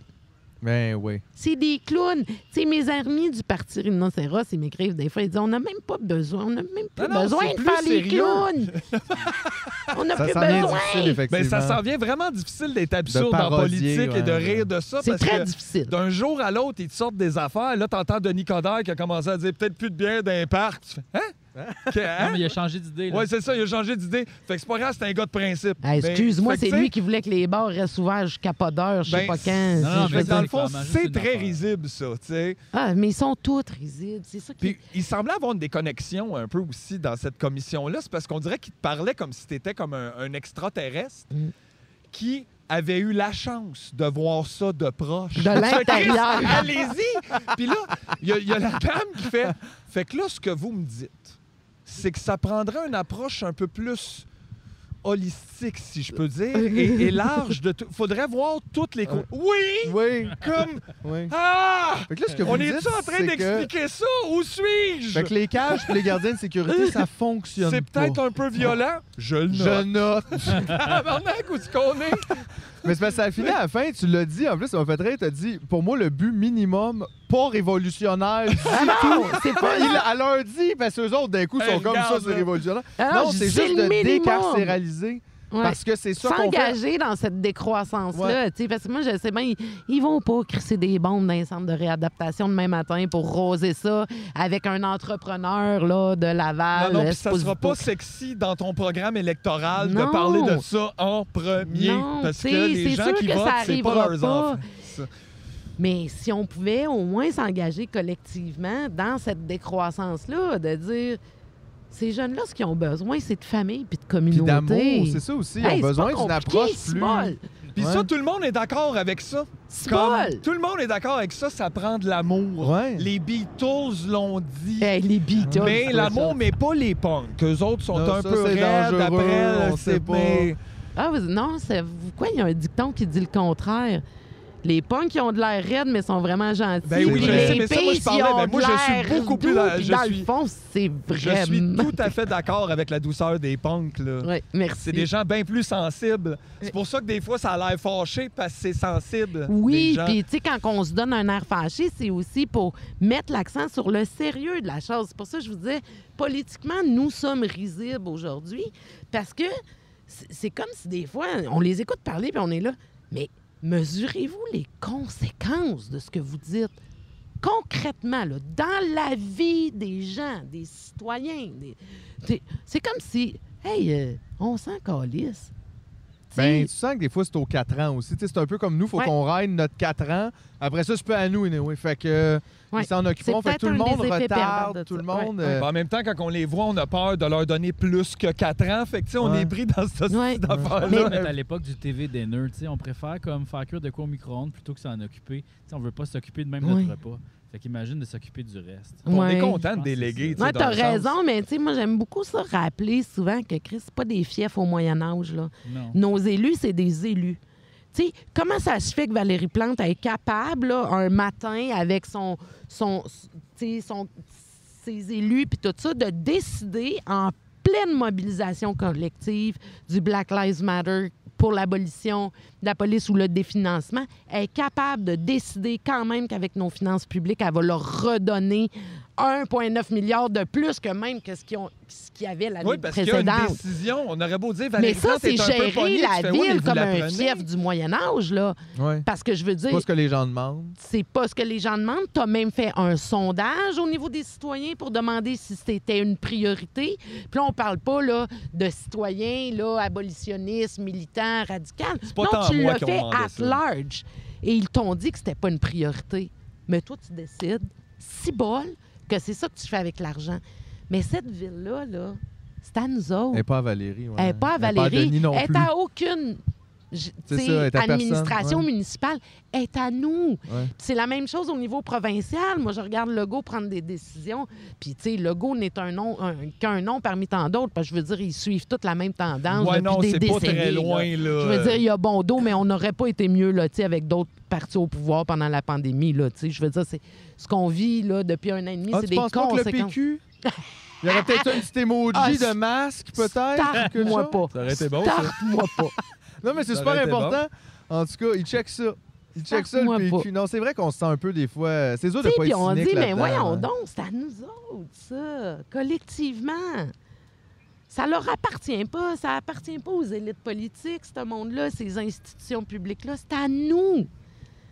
Tu sais, Mais comment on fait justement pour reprendre le pouvoir Oui. sur le pouvoir? Bien, tu sais, déjà, moi, je trouve qu'il y en a full des initiatives. Tu sais, pendant la pandémie, j'ai été tellement impressionnée, là, tu sais, d'initiatives locales, tu sais, dans les quartiers. Le monde se sont réappropriés une puissance d'agir. Il y a eu les premières semaines où les gens étaient extrêmement tétanisés par ce qui nous arrivait. Puis souvent, c'est ça que je dis à mes étudiants aussi, juste le fait de dire que nos sociétés sont fondées sur des principes de vie qui comptent pas ou qui comptent moins que d'autres. Mes étudiants, des fois, après trois, quatre semaines de cours, ils disent c'est tellement violent, Madame Bourdage, puis tout ça. Puis là, je dis, mais puis ils semblent dépossédés, tu sais. Puis je dis au contraire, une fois qu'on s'est dit ça, une fois qu'on s'est dit qu'il n'y a rien dans ce qui nous arrive qui peut être expliqué par des arguments de facto, fondés dans nature, comme je vous ai dit tantôt, mais que tout ça, ça peut être expliqué par des arguments de jeu. C'est nous, c'est nos décisions passées qui expliquent ce qui est en train de nous arriver aujourd'hui. Mais ça, ça redonne une énorme puissance d'agir, là. Ouais, c'est c'est vrai que ça enlève euh, un peu le, le- le côté qu'on se sent comme complètement. Dépossédé. des- Tu sais, qu'on dit tout le temps, les gens vont va voter, c'est important. Mais, ouais, c'est tout, tout hein. ça comme. Oui, puis le pouvoir d'agir, ce n'est pas qu'une fois aux quatre ans quand tu vas à l'urne. Surtout pas. Ben oh my non, God. La politique, elle se passe bien ailleurs. Tu sais, Puis, puis moi, moi, je trouve que localement, puis, puis même quand je dis localement, mon territoire, il peut être transnational, c'est-à-dire que il y a des il y a des relations qui se créent. Je pense juste à un congrès qu'on a tenu sur la protection de l'enfance l'année passée. Ben, il y avait des comités de jeunes placés qui venaient d'Europe, qui venaient de pays de l'Est. Puis tout ça, c'était la première fois que ces jeunes-là se rencontraient. Tu sais, Québec, Canada, Europe, puis tout, ils étaient assis en même temps, puis ils disaient, Chris, on a un problème avec nos politiques jeunesse. C'est fou, là. Eux autres, là, ils ont tous grandi en institution, mais dans des. tu sais, en vase clos, dans des endroits dont on parle pas d'eux autres, puis tout ça. Puis ils semblent Ils sont avoir quand même le. Aujourd'hui, ensemble, en train d'essayer d'avoir une influence sur le législateur. C'est quand même. C'est fort, tu sais. Moi, je vais pas m'insurger euh, contre ça puis dire Ben non, si c'était de même avant, ça va être encore de même demain matin. Ça, cette attitude-là, j'ai jamais compris. C'est ça, ouais, ouais. Moi, C'est le le même même, quand on je est le le dis, même. c'est le même, on est le même. De même. Ah ouais. Les veux- d'ours, Hey, puis la c'est le meilleur système qu'on a à date. Ouais. OK? À date, meilleur, l'universalité. Start-moi pas. C'est le meilleur à date. À date. On les a tous essayés. Tout essayé. Choisis le meilleur. Communiste, tout le monde est mort. Tu vois, on a essayé de passer à tout le monde le même char à tout le monde, puis après ça, 6 millions de morts. Tu vois, c'est pas. euh, marche Aïe, pas. aïe. Hey, Tabarnak. juste une petite question euh, spécifique. Ils font-ils encore ça en centre jeunesse, donner des notes à la fin de la journée? Euh, ben, je Toi, sais pas ça, donnent toi? des Moi, ils notes, faisaient ça dans mon temps. mais ils donnent des, ce qu'on appelle des cognitivo-dollars. Oh, wow, wow, Aïe, wow, aïe, je suis pas à l'aise avec ça wow, wow. présentement. Je ne. Mais il y a Les trop points Ce de la que j'appelle de la monnaie de singe. Et là, qu'est-ce que tu fais avec ça? Ben, tu peux t'acheter des privilèges. Machine à popcorn? Oui. Non, mais hey, moi, nous autres, les privilèges, c'était genre mettre la table avant le souper. C'était un privilège. C'est un privilège. C'était un privilège. Il fallait que tu montes des étapes Hey, pour- parce que twist, tu as le privilège d'être tout seul en bas, dans le fond. C'était ça, l'idée. OK, mais ça, ça sonnait comme mon père. T'es chanceux en fin de semaine, tu vas avoir le droit de couper le gazon. T'es comme si, mais tu vas te fourrer quelque part là-dedans. Ben non, tu vas chauffer le tracteur, Ouais, tu vas ouais, brûler mais du gaz. Moi, c'était mon genre de privilège. Que J'aimais bien ça, brûler du gaz. Qui peuvent Ouais. échanger contre des privilèges, comme c'est ça, peut-être une petite sortie d'une heure ou une affaire de même. Mais Ben ça, ça, ça, hey, il ça, faut sois très loin bons, dans les étapes, ça, mais c'est tu 10 sais, 000 euh, du temps de PS, parce que parfois, ils ont des PS dans certaines unités. Euh, ça peut être aussi du temps de téléphone. euh, Ah oui. C'est vrai, il y avait un téléphone, nous autres, dans l'unité, puis Ouais. c'était la grosse chicane. Parce que le soir, tu as comme une heure où tu peux téléphoner, mettons, après le souper, puis avant le retrait Ouais. en haut, où on est comme tout dans notre chambre avant de se coucher. Fait que là, puis là, tout le monde veut parler à ses amis. Là. Ben, Chris, c'est clair, tu Puis sais. là, ce qui est hot, c'était que c'était la DPJ aussi qui décidait qui t'avais le droit d'appeler ou pas. Aïe, aïe. Moi, il avait décidé, T'as pas une mes liste. amis, pas le T'as droit. une liste. Pour ton bien, Fait que fais-le. moi, sur ma liste, j'avais mes parents à qui je parlais pas. Mes grands-parents à qui, tu sais, je veux dire, je parle de mes grands-parents, mais dans le sens comme, allô, grand moment, je me, tu sais, je suis écœuré d'être ici, je vais mettre une bombe. Tu sais, genre, je- fait que là, je pouvais appeler personne, dans le Mm. fond. Mais après ça, personne checkait le téléphone vraiment, fait que j'appelais qui je voulais. Mais tu sais, moi, j'étais pris, j'étais pris en charge, en charge par la protection de la jeunesse, puis il y a pas, il y a longtemps, avec euh, une, littéraire, elle, avait pensé faire un livre sur ma vie, mais la collectiviser, tu comme une expérience qui pourrait duquel on pourrait tirer quelque chose de collectif. Moi, je suis très friande de ça. Les expériences individuelles, ils ont toutes des raisons singulières, mais il y a des choses qu'on en partage, puis c'était un peu le sens aussi de mon témoignage. Puis on avait euh, réussi à mettre la main sur 18 ordonnances à la Chambre de la jeunesse de mon dossier, tu sais. Puis euh, on, on relisait ça, puis ça m'avait fait rire. Parce que je disais, il y a une cartographie du milieu punk à faire de Québec, parce qu'ils étaient tous dans mes ordonnances de cours. J'avais des interdits de contact avec tout le monde.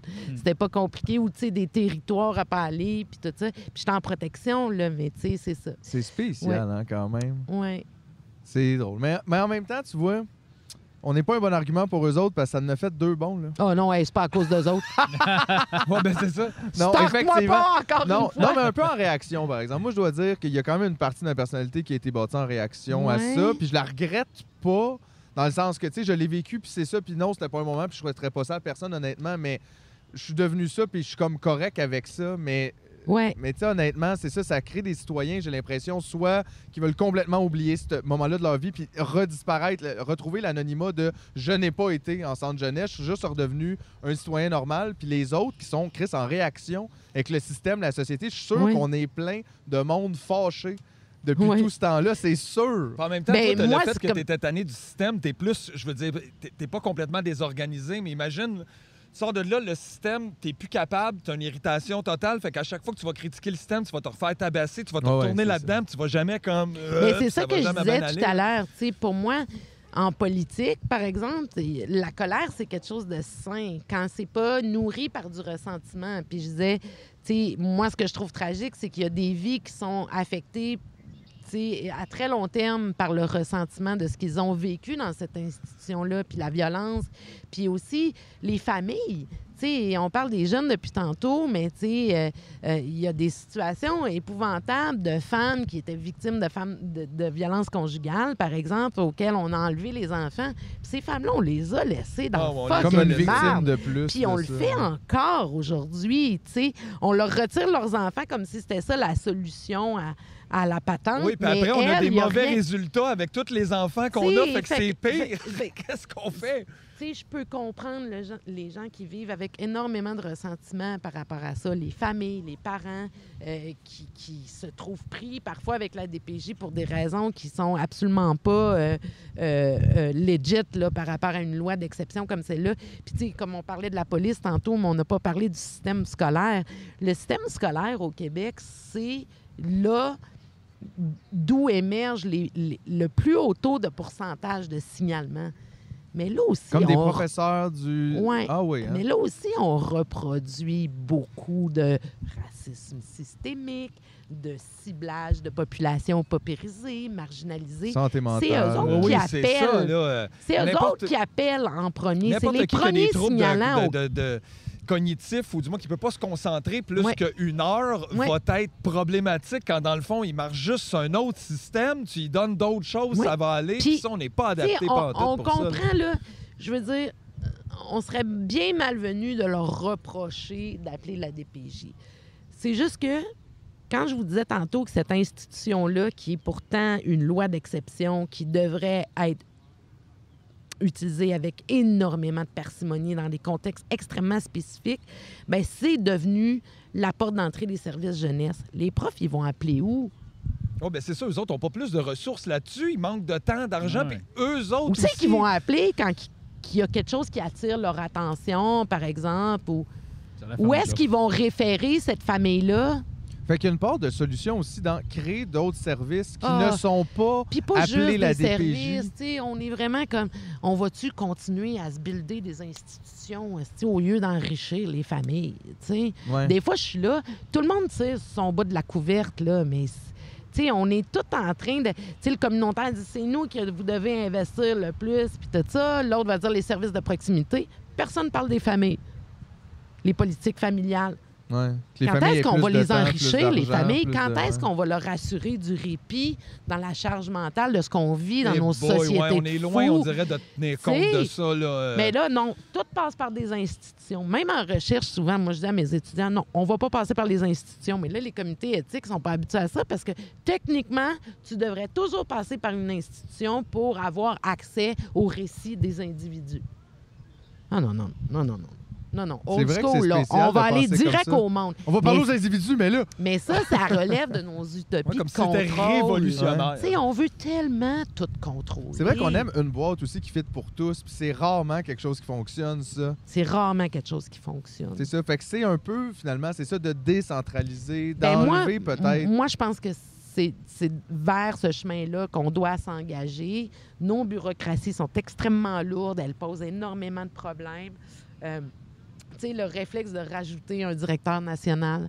Moi, j'ai- écouté tous les témoignages. Les gens ont demandé à ce qu'on ait une instance qui puisse enquêter indépendamment. Ils n'ont pas demandé une autre gestionnaire au-dessus de toutes Ouais, les c'est pas, ça la question. C'est vraiment pas ça la question. Là.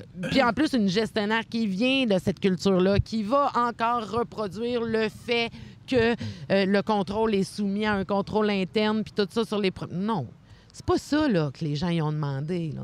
Encore une Hein, fois, on dirait on- que ça démontre. Est-ce que tu me parles que tu as de l'empathie puis de l'amour pour les enfants? Il n'y a rien de ça qui montre ça dans ça, parce qu'on dirait que ça part pas une, du tout de une nouvelle directrice nationale au- au-dessus des directeurs de la protection de la jeunesse de chaque région, moi, je vois pas le lien. Ben Est-ce non, que on dirait c'est que ça fait même centraliser un genre la de machine, pouvoir. elle coûte cher en maudit, là. Mais tu parleras à n'importe quel éducateur, là, comment ils ont de la misère à avoir un budget pour avoir des estis de cure-pipe pour faire un bricolage ou faire des colliers de macaroni avec des enfants, Ben, là. Eh, On le remarquait juste avec le refuge, là, OK? Ils font une levée de fonds, Ouais. fait que le gouvernement applaudit puis il coupe les subs parce qu'ils ont fait de l'argent. Euh, C'est interminable. Il doit se battre pour pogner un micro-ondes qui marche. Ouais, ouais. Comme dans quel style de monde on va être capable de gérer Fait ça qu'on n'en a pas de budget à faire des choses intéressantes. Faudrait qu'ils se partent un Patreon, j'arrête pas de le dire. Ben oui! ça. Mais c'est ça, c'est comme si on a juste un budget pour pas mourir. Tu sais, mettons, c'est Ouais. ça, c'est comme Ouais. la base de. Puis même, on dirait qu'on voit ça comme ça, on va les enfermer dans tes chambres jusqu'à 18 ans parce qu'ils sont sous euh, notre responsabilité. Fait que là, gars, s'il est enfermé dans la chambre, il peut rien arriver. Quand il a 18 ans, il passe. Fait... Mais c'est pire que tout. C'est comme si t'enfermais un chien dans. Je veux dire, dans la chaîne, tu le laisses sortir cinq ans après. Chris, il a pas appris à être avec les autres, à Ouais. être avec les. Moi, je serais bien appris. curieuse, là, puis je lance l'appel aux chercheurs là, qui vous écoutent. Là. Je serais bien curieuse. là. J'ai des amis, moi, qui travaillent en économie politique, puis ils se sont mis à faire des recherches sur le cycle de vie d'un dollar dans des finances publiques ou, tu sais, même le Oh, cycle de vie d'une assez vache. intéressant, D'une ça. vache. Là, ils prennent la vache dans son champ, puis ils la suivent dans tous les morceaux, comment ils se déploient. Jusqu'où qu'ils se de- rendent. ouais. Jusqu'où qu'ils se rendent. Moi, euh, j'aimerais bien ça. Suivre des dollars qui vont dans des PJ. Parce que je vais dire, Où c'est pas, les c'est pas au dollars? service ouais. jeunesse qu'ils vont. C'est Ah ça. non, hein. c'est sûr que ça ruisselle pas par en bas, Pas ça. tout. Là, là. Pas tout. Ça se passe Ce qui pas, ruisselle, là, c'est là. les inégalités. Puis c'était un peu le point qu'on soulevait, euh, tu sais, euh, Wartin Pantois, euh, Alain Deneau et moi dans la série Filet social. Oui, La bon, ça. théorie du ruissellement, là, hey, ce qui ruisselle, c'est les inégalités, c'est la violence, c'est la douleur. C'est, sais, c'est tout ça, là. C'est ça qui ruisselle, là, sur tout le monde. Ouais, c'est pas mal tout ce qui reste en bas, là. à- Exactement. Fait que, dans le tu sais, sous-sol. Moi, je dis, puis je le disais souvent pendant la pandémie, les gens ils disaient Qu'est-ce qu'on peut faire, Madame Bourdage? Qu'est-ce qu'on peut faire? J'étais là. Là, là, déjà, là, prendre soin les uns des autres. Là. La Hein? solidarité, Ça tellement ouais. de ça, de l'empathie, Ouais. puis de... Prendre soin les uns des autres, puis jamais attendre que l'État nous dise quoi faire. Mhm. Parce que l'État, il nous dira jamais de prendre soin les uns des autres, c'est pas sa job. Ben, on l'a Mhm. vu là, juste en temps de pandémie, les gens pas capables de savoir. Là, on, on a un virus qui se propage. Là, tu fais Je peux-tu tousser d'en face des gens? Je vais attendre que quelqu'un me. On n'est pas On semble pas. Oui, puis tu sais, mettre un masque dans la prendre ça. face, là, c'était simple. Pourquoi il a fallu que t'attendes que l'État te dise OK? Je le sais, c'est quand même. euh, C'est vrai, faut, faut penser ça encore à- autrement. si ça avait T'sais, été une attaque de zombies, on soin serait les uns des autres. Qu'est-ce que ça te sais? Puis là, tu vas me dire, oui, mais là, ce virus-là, là, il en profite. Oui, il en profite. Mais justement, protège ton monde, man. Ils sont en train d'en profiter là, de cette situation-là. Là. Fait qu'on se retrouve, on n'a rien que nous autres. On n'a rien que nous autres, nos collectivités, Ben, nos base, familles, nos ça. amis pour prendre soin les uns des autres. Fait que, tu sais, ton rêve d'attendre quelque chose là, qui vient d'en haut, puis c'est ça que je dis ouais. souvent, arrêtez d'attendre qu'ils changent la loi sur la protection de la jeunesse. Tu sais, tu vas attendre quoi? Qu'ils te disent comment mieux faire? Qu'ils nous disent que ça va pas? Ils le diront pas. Ben non, ça Puis on le sait déjà, tout ça. On ça, l'a, on l'a, ces Tu sais, informations. les gens, souvent, ils sont là. Vous êtes tellement critiques de l'institution. Oui, mais tu verrais que dans mes classes, j'insiste tout le temps pour que mes étudiants aillent travailler là. Parce que je peux pas Pour croire qu'on va laisser ces jeunes-là avec du monde mal intentionné. Parce qu'il y en a aussi, hein. Mhm. Ah, ben certainement. Puis des pas bons, il y en a en tabarouette Ah ouais. aussi, là. Fait que, tu sais, moi, j'ai dit tout le temps, non, crime allez-y, qu'est-ce qu'on va devenir si on les laisse tout seuls? Un minimum, hein, c'est comme la première ligne. Ouais. Fait qu'on aimerait ça Ouais. avoir du monde Ouais. allumé dedans. Mais oui, tu sais, puis c'est épuisant, c'est vrai que c'est drainant, tu sais, mais c'est- tout ce qui nous reste. C'est tout ce qui nous reste, puis comme je disais, ben, tu sais, qui on est pour être découragé, sérieusement? C'est vrai. On est chanceux dans le fond. Ben, c'est parce que moi, je regarde souvent, tu sais, je m'inspire beaucoup, tu sais, je disais tantôt, par exemple, les Autochtones, les Atikamekw avec leur système de protection de l'enfance, puis bientôt d'autres communautés, tu sais, je trouve ça vraiment inspirant parce que, puis tu sais, j'y regarde des fois, tu sais, le- leur, leur attitude, puis, puis le- les finalités de leur combat actuellement pour la reconnaissance de ce qui est arrivé, puis tu sais, puis je me dis tout le temps, regarde, ils sont pas mués par du ressentiment puis de la colère puis tout ça là, sont sont m- tu sais, mués par quelque chose de vraiment sain sur un le plan désir collectif. du bien-être de notre collectivité. Plus puis tu sais, je trouve ça c'est inspirant. Ça c'est inspirant. C'est ça que ça me prend donnerait à quoi ouais. moi de chier sa DPJ tous les matins quand je me lève? Ça me donne à rien. Mais à un moment donné, ça te nuit à toi aussi, puis c'est tough. oui, puis moi, tu sais, ce que je dois pas perdre de vue, c'est qu'il y a des jeunes qui sont là en ce moment. Ouais. Fait qu'il faut que je fasse ma job comme du monde. Je peux pas me permettre d'être là puis juste me faire fermer toutes les portes puis tout ça parce que, tu sais, je suis pas capable de débattre d'idées autour de ces affaires-là. Non, c'est important. Tu sais, cette commission-là est importante au moins pour donner de la visibilité. Puis je me souviens, tu sais, moi, mon texte, il n'était pas écrit de mon témoignage. Puis le soir avant, j'étais quand même nerveuse. Puis je me disais, qu'est-ce qui est important pour moi? Ben, c'est de me réécouter dans 30 ans puis de dire, je vais avoir fait ce que j'ai pu. Ouais. À ce moment-là, je vais avoir dit ce qu'il fallait dire, puis je vais avoir fait ce que j'ai pu, puis je ne serai pas passé par quatre chemins. Honnêtement, c'était excellent. Moi, je l'ai Ouais. adoré, là, ton, ton témoignage. Je suis sûr que tu vas être contente dans 30 ans. Moyen moi aussi, je pense. Ça, genre? Oui? Ouais. je peux te l'envoyer, Ouais, oui. On va le mettre sur le site vidéo, de l'Assemblée. On va le là, mettre. il Non, mais on va le mettre. Mais euh, honnêtement, vraiment intéressant. Ça paraissait que ça venait du cœur, mais aussi de la tête. Ben oui, c'était vraiment des deux d'empathie beaucoup. Puis on Ouais. dirait que ça clash dans ce genre de décorum froid où les gens Oui. font Ouais, mais l'alinéa 4.6b, tu Ouais. fais, non, il y a des jeunes qui souffrent. Il Oui. y avait quelque chose de. Puis ça détonne aussi dans les deux côtés. C'est-à-dire que tu as ça, tu as la réflexion froide, puis tu as l'autre côté qui est là, c'est DPG à merde. Oui, mais en attendant, crème, En les jeunes sont là. Ouais. Fait qu'on peut-tu se mettre au travail collectivement pour s'assurer qu'un jour, peut-être, puis, puis, comme je dis, c'est la décroissance de cette institution-là qui, selon moi, va pouvoir nous permettre d'avoir d'autres pratiques avec les jeunes, mais euh, c'est Yeah. ça. En attendant, il y a du travail à faire en dehors de cette institution-là aussi. C'est-à-dire, moi, je regarde comment à chaque jour, on parle des jeunes dans les médias. C'est pathétique. Là. Puis je veux dire, hey, redondance, au secours, on parlait des jeunes pareil quand ils se sont mis à danser sur du Elvis. Oui, c'est la joke Tu sais, je veux depuis dire, Platon, sacrément. C'était la joke de Platon, dire, exactement. suffit. Métaphysique de la jeunesse dans l'Occident. le- La jeunesse est toujours l'objet de tous nos fantasmes de problèmes sociaux. Elle pue, elle consomme, elle Hey, fait ci, regarde, le ça. téléphone. Regarde, moi, j'ai 41 ans, puis je commence à dire ça des jeunes. Ça va, ça fait un Hey, loop. ça. euh, toi puis moi, faut qu'on se revoie, puis on va mettre les affaires parlez-vous, au là. clair. Là. On va régler ça, là, parce que Ben non. on n'est pas obligé de tomber là-dedans quand on vit. Non, effectivement. Mais ouais. C'est clair. Mais merci en tout cas d'être venu nous, euh, nous jaser ça Hey, aujourd'hui. J'ai trouvé ça encore Vous êtes bien moins intimidant, je pensais. On est super hey, relax, on dit tout le temps. Je trouve qu'on n'a même pas les moyens d'être intimidant. Non, mais non, mais je sais, mais c'est je- comme di- euh, disait, tu sais, c'est stressant pour des chercheurs d'être avec des humoristes parce que, qu'on se le dise, les chercheurs, là, c'est ceux qui aiment pas sortir de leurs règles du jeu. Ouais. hein. Ils aiment ça être dans leurs affaires en général, puis se prêter à l'exercice qu'on vient de faire là, ben c'est un exercice difficile souvent pour des universitaires, tu sais. Je comprends. Mais je pense que ça, ça fait partie aussi de la tâche qu'on a à accomplir Mais je pense que c'est important. pour le même. collectif, tu sais, pour la pensée collective, tout ça. Mhm. faut qu'on soit là, faut Non, qu'on mais ça soit normalise d'avoir ces, conserva- ces conversations-là Ouais. que vous, vous les avez pas juste entre vous autres, Oui, puis que nous, non plus, Que on n'est pas à l'intérieur de ça, qu'on soit. Ouais. Je pense que c'est ça aussi, c'est qu'il faut que tout le monde se Ouais. parle. Les Mais je universités, il pense faut que, que- ça soit aussi dans le je pense public. qu'on est rendu là à un engagement. euh, tu sais, on, on est appelé, les chercheurs, à, à- à être de plus en plus présents sur la place publique, notamment pour ces raisons-là, puis les difficultés aussi qu'on rencontre là, politiquement, tu sais, parce que euh, je prends les États-Unis, là, puis je vais finir là-dessus, là, mais tu sais, on regarde toujours les Américains avec beaucoup de mépris, mais come on, hein? on n'est pas bien loin. On n'est pas bien mieux. Euh, Excusez-moi, là. Ouais, ouais, ouais. Vous allez m'arrêter ça, le mépris de l'Amérique. Ça, c'est la grande maison América, là, puis on, se- on, on est pas mal dans la même marne. Fait que, tu sais, il, il faut que des chercheurs s'engagent dans le débat public.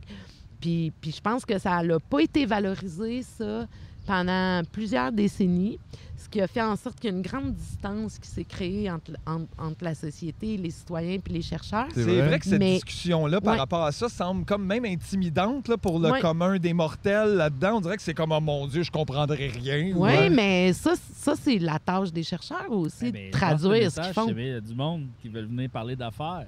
S'il y a des chercheurs. Hey, non, mais attends, je vais le dire comme j'ai dit. S'il y a du monde qui veulent venir parler d'affaires, S'il y a du monde qui veut venir parler d'affaires. Non, mais c'est large au Ben oui, Ben ouais, non, mais c'est parce que là, je pas pour mettre des Oui, oui, non, non, t'as raison. T'as raison. Des spécialistes ou du Non, monde non, qui mais- savent de quoi qu'ils parlent. Mais moi, je suis sûr que ça peut être intéressant. Parce que tu vois, j'ai trouvé ça intéressant d'écouter aussi, ben aujourd'hui, mais tu sais, puis Mm. des genre de trucs qu'on fait pas, des fois qu'on se dit, Ah, justement, c'est pas pour moi, je connais rien là-dedans, moi, j'ai Ouais. pas étudié. là- Non, mais ça n'a rien à voir. Non. Vous parlez de réalité aussi, de, tu sais, de la vie quotidienne de tout le monde. Oui, Vous parlez de la société, vous n'êtes pas dans l'espace. là. Oui.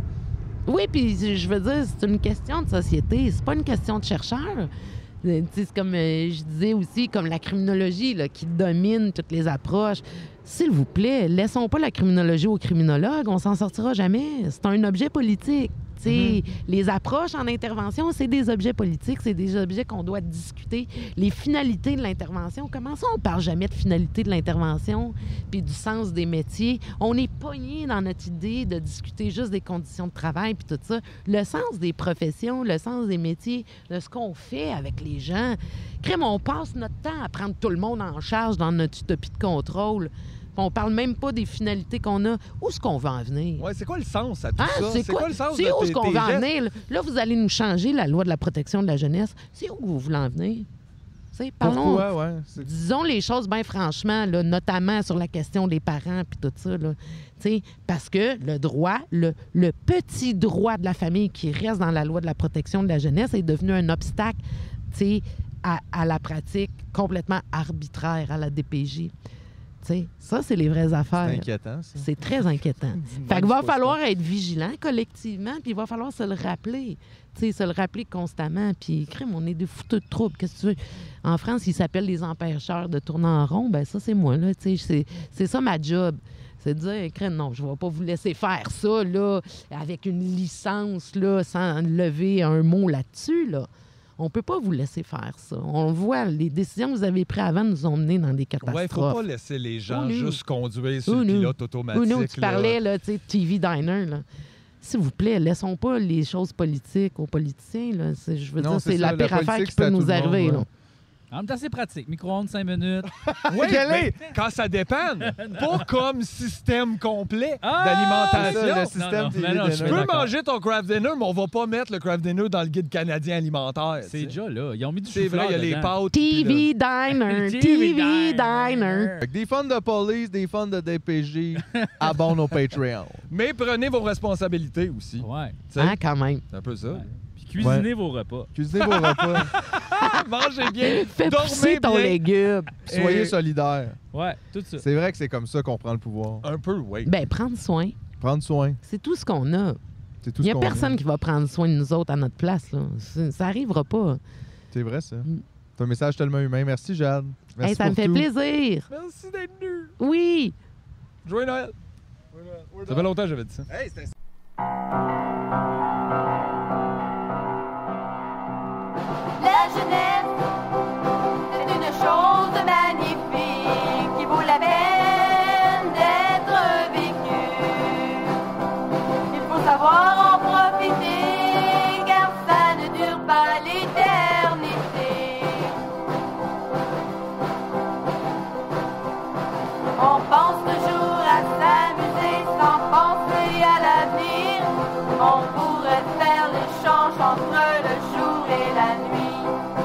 Enfin, on pourrait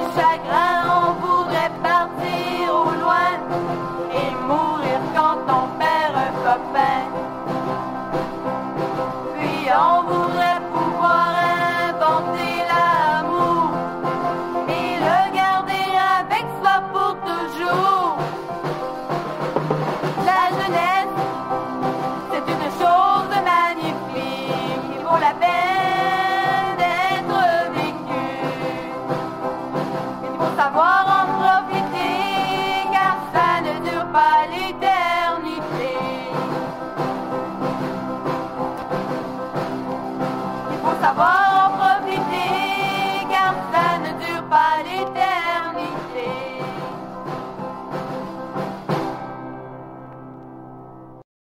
Hey! Bonjour à tous et bienvenue à cet épisode qui n'est pas un Oh, épisode. je pensais que tu m'avais menti, là.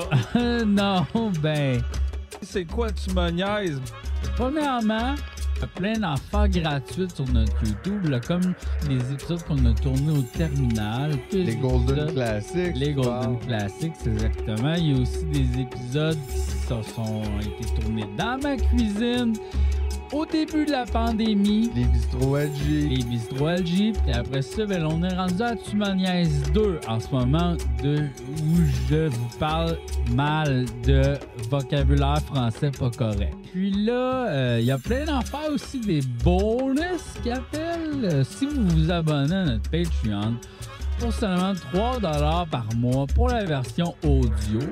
Ou 5,50 pour la version vidéo. Exactement. Il y a beaucoup de choses. On a, on a joué à un jeu vidéo à un moment donné qui s'appelait Police Quest. On a, on a chacun son chanson. L'extra. quoi ça, euh, chacun son chanson? ben, c'est une émission radio qu'on fait où on écoute de la musique. Des fois, on reçoit des artistes, des fois, on reçoit des amis. Ouais, c'est super le fun. là. Tu sais, C'est comme passer une petite heure et demie avec nous autres. C'est vrai. Ensuite, qu'est-ce qu'il y a comme extra Il y a, d'autre? ben, il y a le il y a Buster. On écoute des films, des séries poches. Ouais, qu'on l'écoute avec vous. Puis après ça, ben on, on les niaise, là. On niaise. Puis Ouais. sinon, sur le Patreon aussi, il y a des épisodes exclusifs. C'est pour remercier les gens qui nous, qui nous encouragent et qui font qu'on peut continuer à tourner ces affaires-là. Et bon, ben c'est ça. Fait que peace and love, la Peace gang. and love. Peace and love. Surtout love. L'ancienne société est morte. Nous autres, on est encore là. On recommence! On a un nouvel album à présenter. Spatali, Katsmali. La, la, Ça va être super bon. Euh, c'est Paul qui réalise. L'album? Il est sorti? Non, pas encore. OK. Fait qu'il faut trouver des nouveaux sons. Space Disco, euh, Comme les shit de même. Dance Punk. Heavy, mais doux. Écoute, nous autres, avec cette campagne-là, ce qu'on essaye de faire, c'est euh, de pouvoir jouer chaque note de musique sur un synthétiseur différent. En plus, le monde oublie que ça coûte super cher de drogue.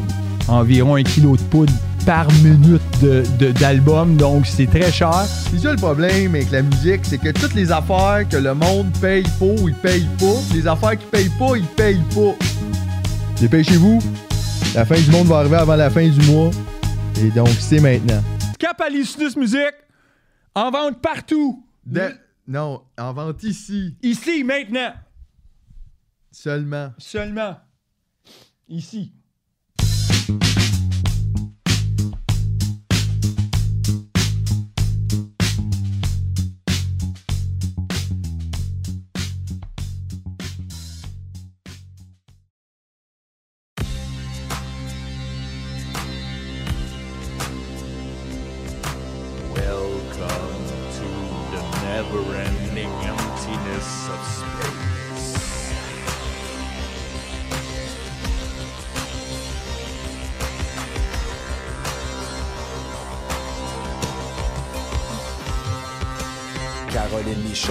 65% d'eau, c'est pas ben ben différent pour Luc Olivier Rotillot. Paul Amel, Ben et Joël se demandent sûrement ce qu'ils vont faire, mais y a des choses qu'on sait pas pour Jason Sear, c'est la même affaire. Y a des chances que ces questions, puis celle de Marie-Ève Prévost, reste forever sans réponse, c'est pas la faute à Simon Moreau.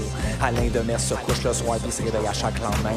Le temps file pour tout le monde ici, même pour Marie-Pierre Lemelin.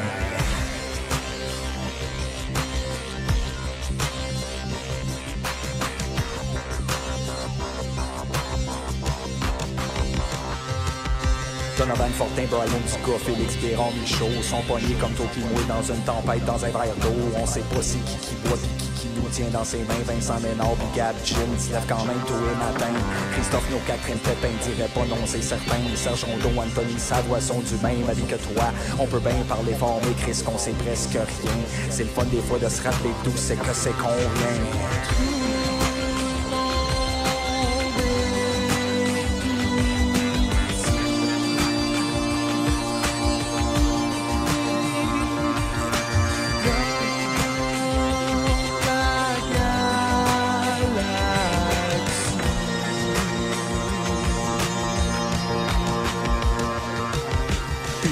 Mathieu Pinard, Félix-Antoine Jaudoin. Aimerait ça comme toi pis moi, des fois rester couché le matin. Laisser métro, boulot, dodo, même pour Kevin Archambault. Pas le choix pour payer toutes les billes, même chose pour Gabriel Moreau.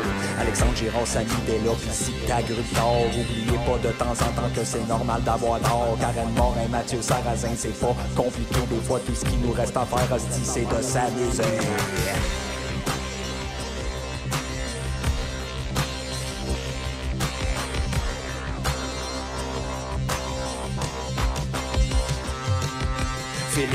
Charles-Étienne, Benoît, Charles Haché. Tout le monde fait de son mieux en sachant pas si ça va péter. Maxime Sabourin, Gabriel Gingras, fermez les yeux. Puis imaginez-vous deux secondes que tout est en feu. Alex Tremblay, Maxime Dubois, Michael Fillon. On se met tout en gamme, puis fuck it, on vole un avion. On pogne Maxime Dubois en chemin avec Jérôme Turmel. S'il y a pas de place en c'ti, ça sert à Saint-Nel. Marie-Ève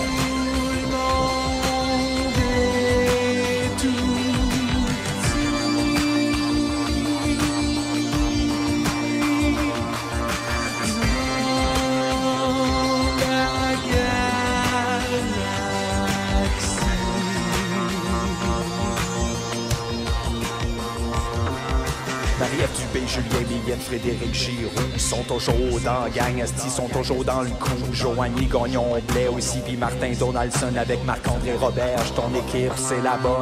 Maxime Gauthier, Jonathan Roy, Hot, Simon Bérubé. Si jamais des fois le soir vous vous mettez à capoter, Xavier Gara, Alex Tremblay, Nicolas Gauthier. Rappelez-vous qu'on flotte dans le vide, puis que tout va bien aller.